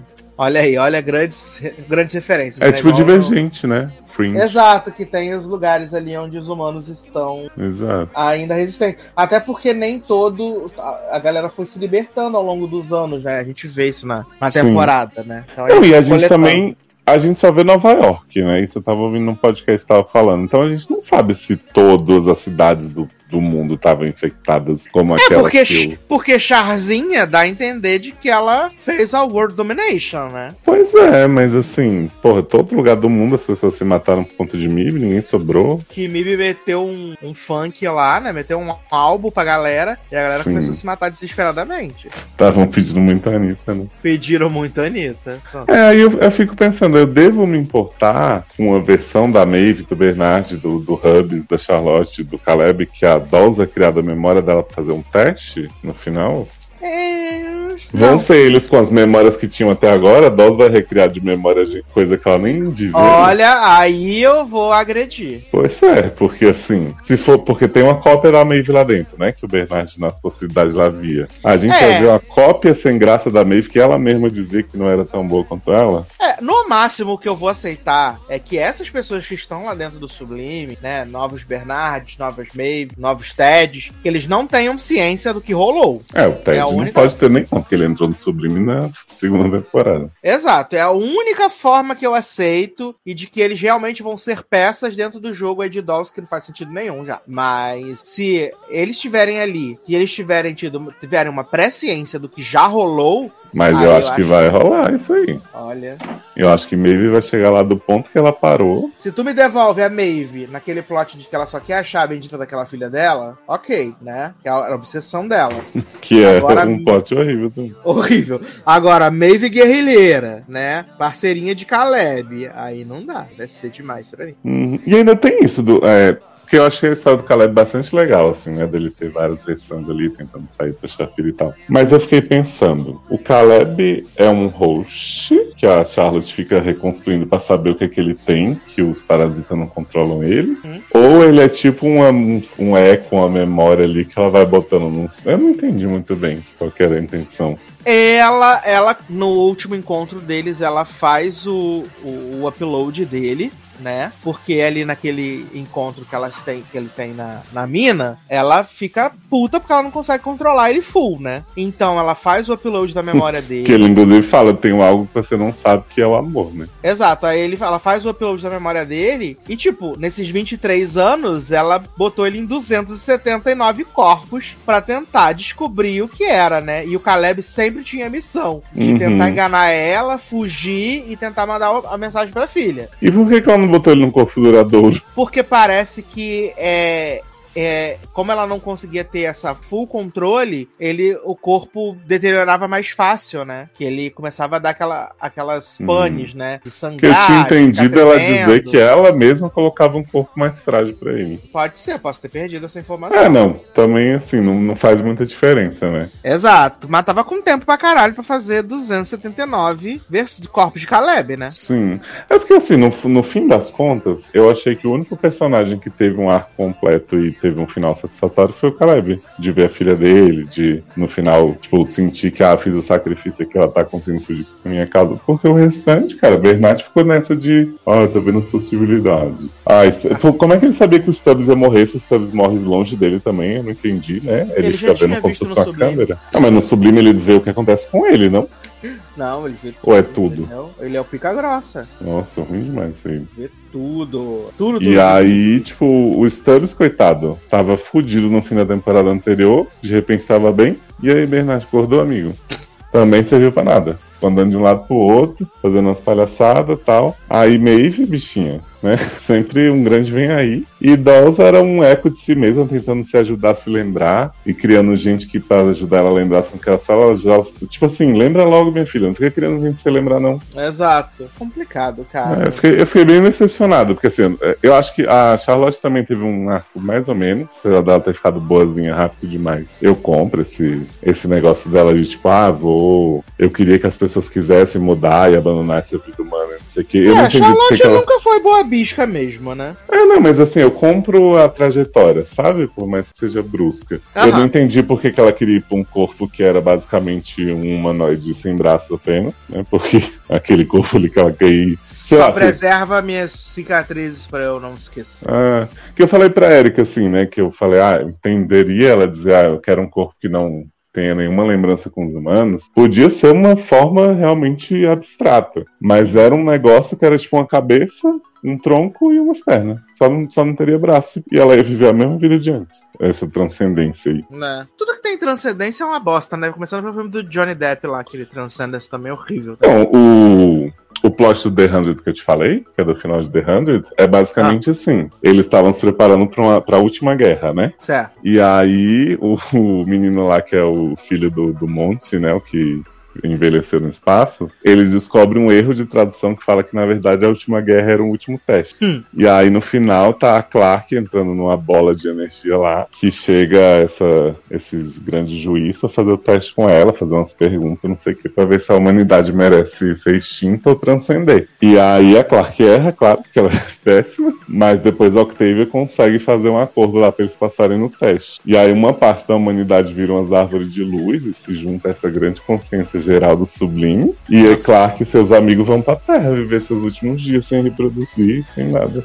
Eu fiquei assim, uau, o Westworld vai fazer a mesma coisa. Nossa, eu fico pensando, se o Westworld repetir de novo, se for renovada, né, que eu acho que no estágio em que a, a Warner Discovery tá, né, e que essa série é super cara de fazer e leva 15 anos pra ficar pronta, é... se for renovada, deles fazerem de novo, né, a gente já teve guerra na terceira temporada, é, guerra, né, de certa forma na quarta temporada, se for a mesma coisa na quinta, pelo amor de Deus, cara, condições. É, mas eu não tenho dúvida que vai ser isso. Vai ser MIB atirando em gente. Que, tipo, cara, o Westworld tem um problema que eles se apegam muito ao ator. Então, assim, amam o Ed Harris. Particularmente, não vejo grandes coisas assim.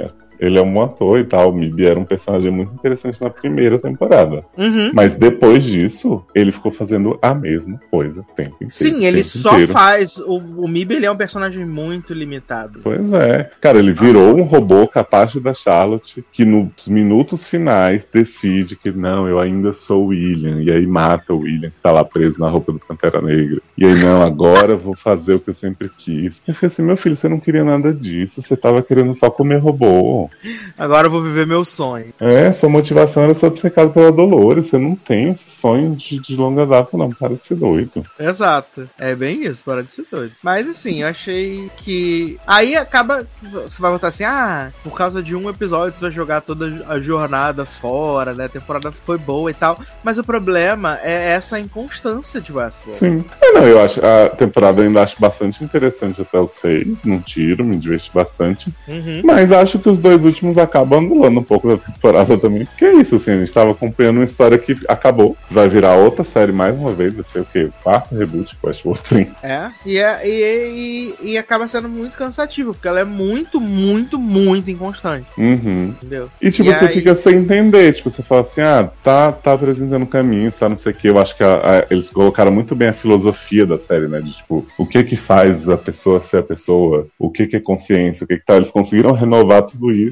E aí no final eles simplificaram de um modo absurdo com ah, gente morrendo, tiro na cabeça, todo mundo morre esfarela a bolinha e teste, sabe? Tipo, Vamos de, vamos de teste. Isso, agora, ó, agora vamos deixar as, as pessoas animadas vendo Sweet Water e tal. E Dolls de volta com o vestido azul. Pronto. Que agora os nerdola vão ficar felizes de ver Dolls, Dolls, Dolls, né? É, eu não sei, eu vi muita gente feliz dizendo que assim, nossa, final perfeito pra série, nem precisa. Né, foi esse final mesmo. Falei, gente, se vocês estão achando isso um bom final, tem algo errado, porque assim, a Evan Rachel Wood praticamente olha pra câmera e fala: vem aí na última temporada, isso aqui. Exato. Meu teste final. Pois é. Se vocês estão achando que isso foi planejado como o fim da série, assim, pode até ser que eles digam que foi, se não forem renovados, eles vão dizer, ah, a gente já sabia. Dolls fala, vou testar todo mundo. Ah, Pois é. É, mas assim, eu prefiro que tenha a última do que o final seja isso, mas eu não tenho nenhuma expectativa boa pra uma última temporada. é, faz sentido. Faz sentido, eu, apoio. Apesar de que também, tal qual essa temporada e a terceira, não que a terceira tenha sido boa, mas assim, foram temporadas bem diferentes do que eu esperava. Então talvez Aham. a minha expectativa pra última seja um e eles venham com um negócio totalmente diferente. A culpa é sua das suas expectativas desleais, Sim. tá? É isso, acabamos de descobrir. É. Quero, quero elogiar só a menina Aaron Paul. Realmente estava possuído durante toda a temporada. Sua Ele franja atuando muitíssimo. Sou franja. Ele tava com a Ai, franjona eu- por cima da testa, assim. Sim, ele tá pra esconder aquele meio palmo de testa que ele tem, né? Pois é. E eu achei que ele foi muito bom, realmente. Nunca pensei que fosse gostar tanto de Caleb, que era um personagem que só servia pra usar droga né, na temporada passada. Bichinho, virou líder da revolução. Pois é.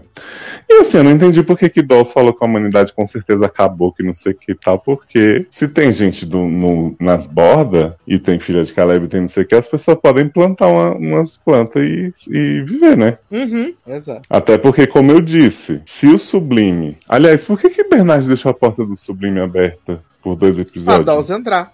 Porra, mas. Sério? Tô zoando. Não, Mas, porque foi, foi ser. essa a resposta que deram no podcast que eu ouvi. Que eu ouvi eles estavam falando, ah, mas por que? Ah, pra, pra enfiar entrar? a bolinha da Dolls. Foi. Ai, eu amei, acertei. Aí a, isso é aí a mina falou assim, mas não dava só pra ele passar um código pra Reu? Ah, não, menina, devia ser um código muito grande, né? Mas ela é uma host. Ela ia achar. É, Deixava era um um- código, era um código Deixava grande. um, deixava um post-it colado na arma que ele deixou pra ela. E Hale ainda tinha que decidir se ela ia dar uma chance pra Dolls, pra Dolls dar uma chance pra humanidade.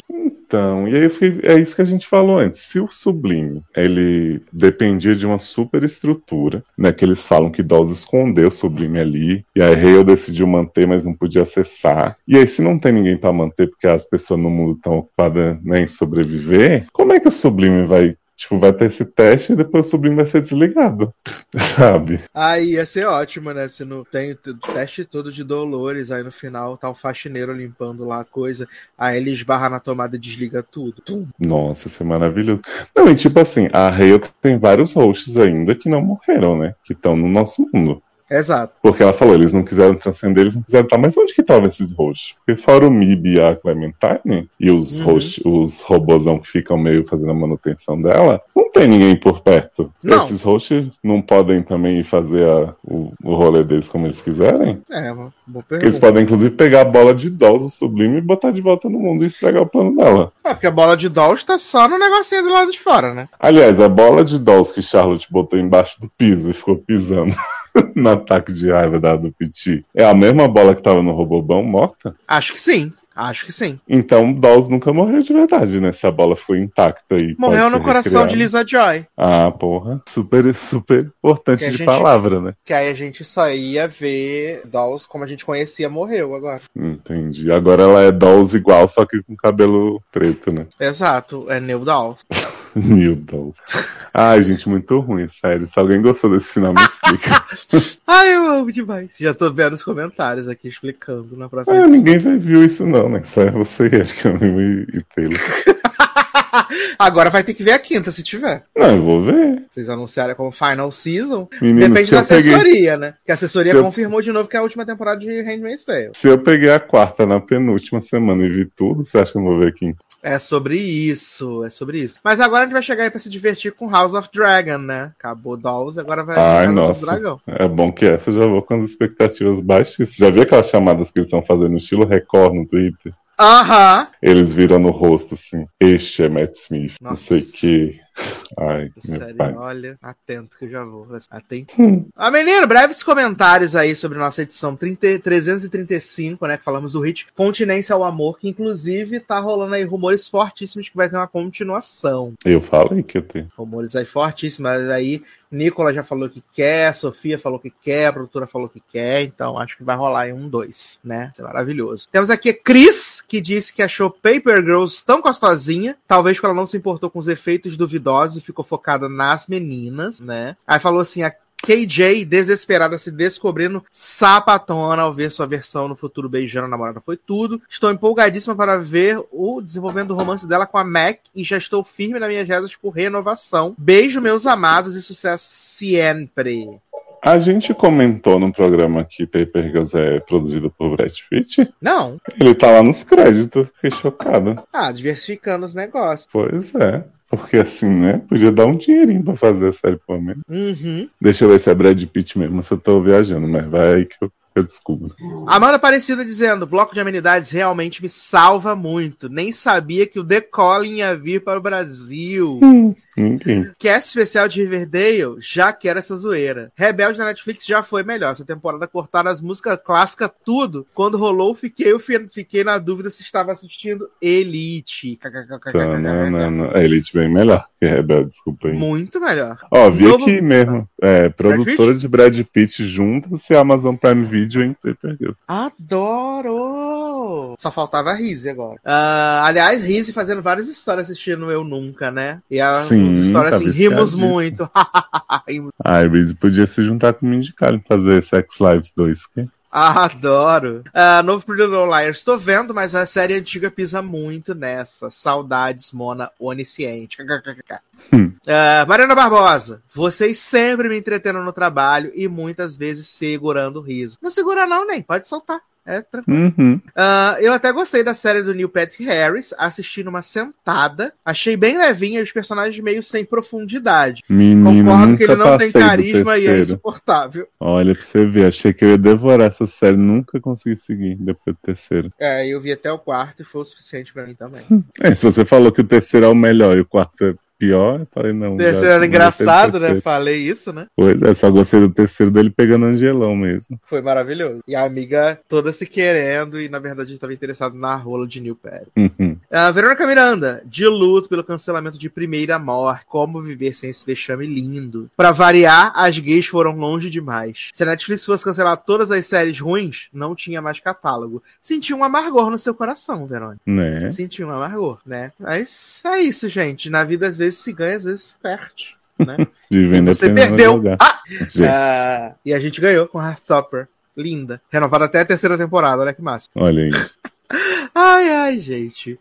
Mas você tem que comprar os livros de Leózio. Leózio, o site tá pronto? O site novo? Ou vem? Ainda não, tá em construção aí, vem aí, com todos os materiais possíveis sobre os livros. Mas, o que Hum. está vindo aí também, creio que será lançado até o fim de outubro, é a antologia Ser é Poder, que já saíram os contos selecionados lá nas redes da Amor. Triquetra. Eu vi a publi o da capinha do livro. Pois é, Achei bonita. vai ficar muito bom, gente. E aí isso vai também ter no teu, no teu site, né? leonardoliveira.com.br, né? Vai, vai tudo. E aí, então, essa previsão até outubro do, de sair, sucessinho demais. Isso. Muito bem. Ah, você pode comprar os outros livros de Leose na Amazon, né? Ah, e também tem as versões físicas de Entre Tempo e Volume 2. E tá tudo lá no leonardoliveira.com.br também. Tem todas as informações, todas as coletâneas que Leose participa. Ah, Zanon já falou para você comprar o livro dele, então a gente reforça para você comprar a Sonatina, esse belíssimo livro, né? E pode seguir ele nas redes sociais para assistir a ele na Grécia, tá voltando agora já, acabou a mamata. Ah, e ver o canal de Leandro de Fórmula 1, né, menino? Fórmula 1 aí, que agora tá em pausa, mas na semana que vem já volta as Fórmula 1 tudo, então vai ter mais. Olha aí. Vai ter mais, vem aí. E E aí você pode começando a temporada, né? Exato, agora vai começar a segunda temporada e vai até December, né? Remember December, já dizia. Uh... Demizinha Lovato, né? Que saiu o álbum dela, né? Holy Fuck. Saiu Hum. agora. Aí, E é rock mesmo? Segura esse rock, bebê. Porque ela lançou Dente da Minha Pele, né? Pele do meu dente. E aí aquele esquema Camp Rock, né? Exato. E aí a Nath falou assim: não, mas isso é a introdução da passagem do pop rock. Daqui a pouco vai vir o rockzão mesmo. Aí eu tô esperando. A gente vai ouvir agora que o álbum saiu todo. Vamos. Agora a gente vai ouvir e dar o nosso veredito, né? Pra ver aí. Tá valendo? Não tá valendo? Pra quem você tira o chapéu? É isso. ai, ai, gente. Mas nós estamos chegando ao final deste belíssimo podcast. Espero que você tenha gostado, se tenha assistido. Se você gostou, deixa aqui nos seus comentários, né? Se você não gostou, você guarda pra você. Ah... é isso aí. Mas, então é isso, meus queridos. Um grande abraço, até a próxima e tchau. Tchau.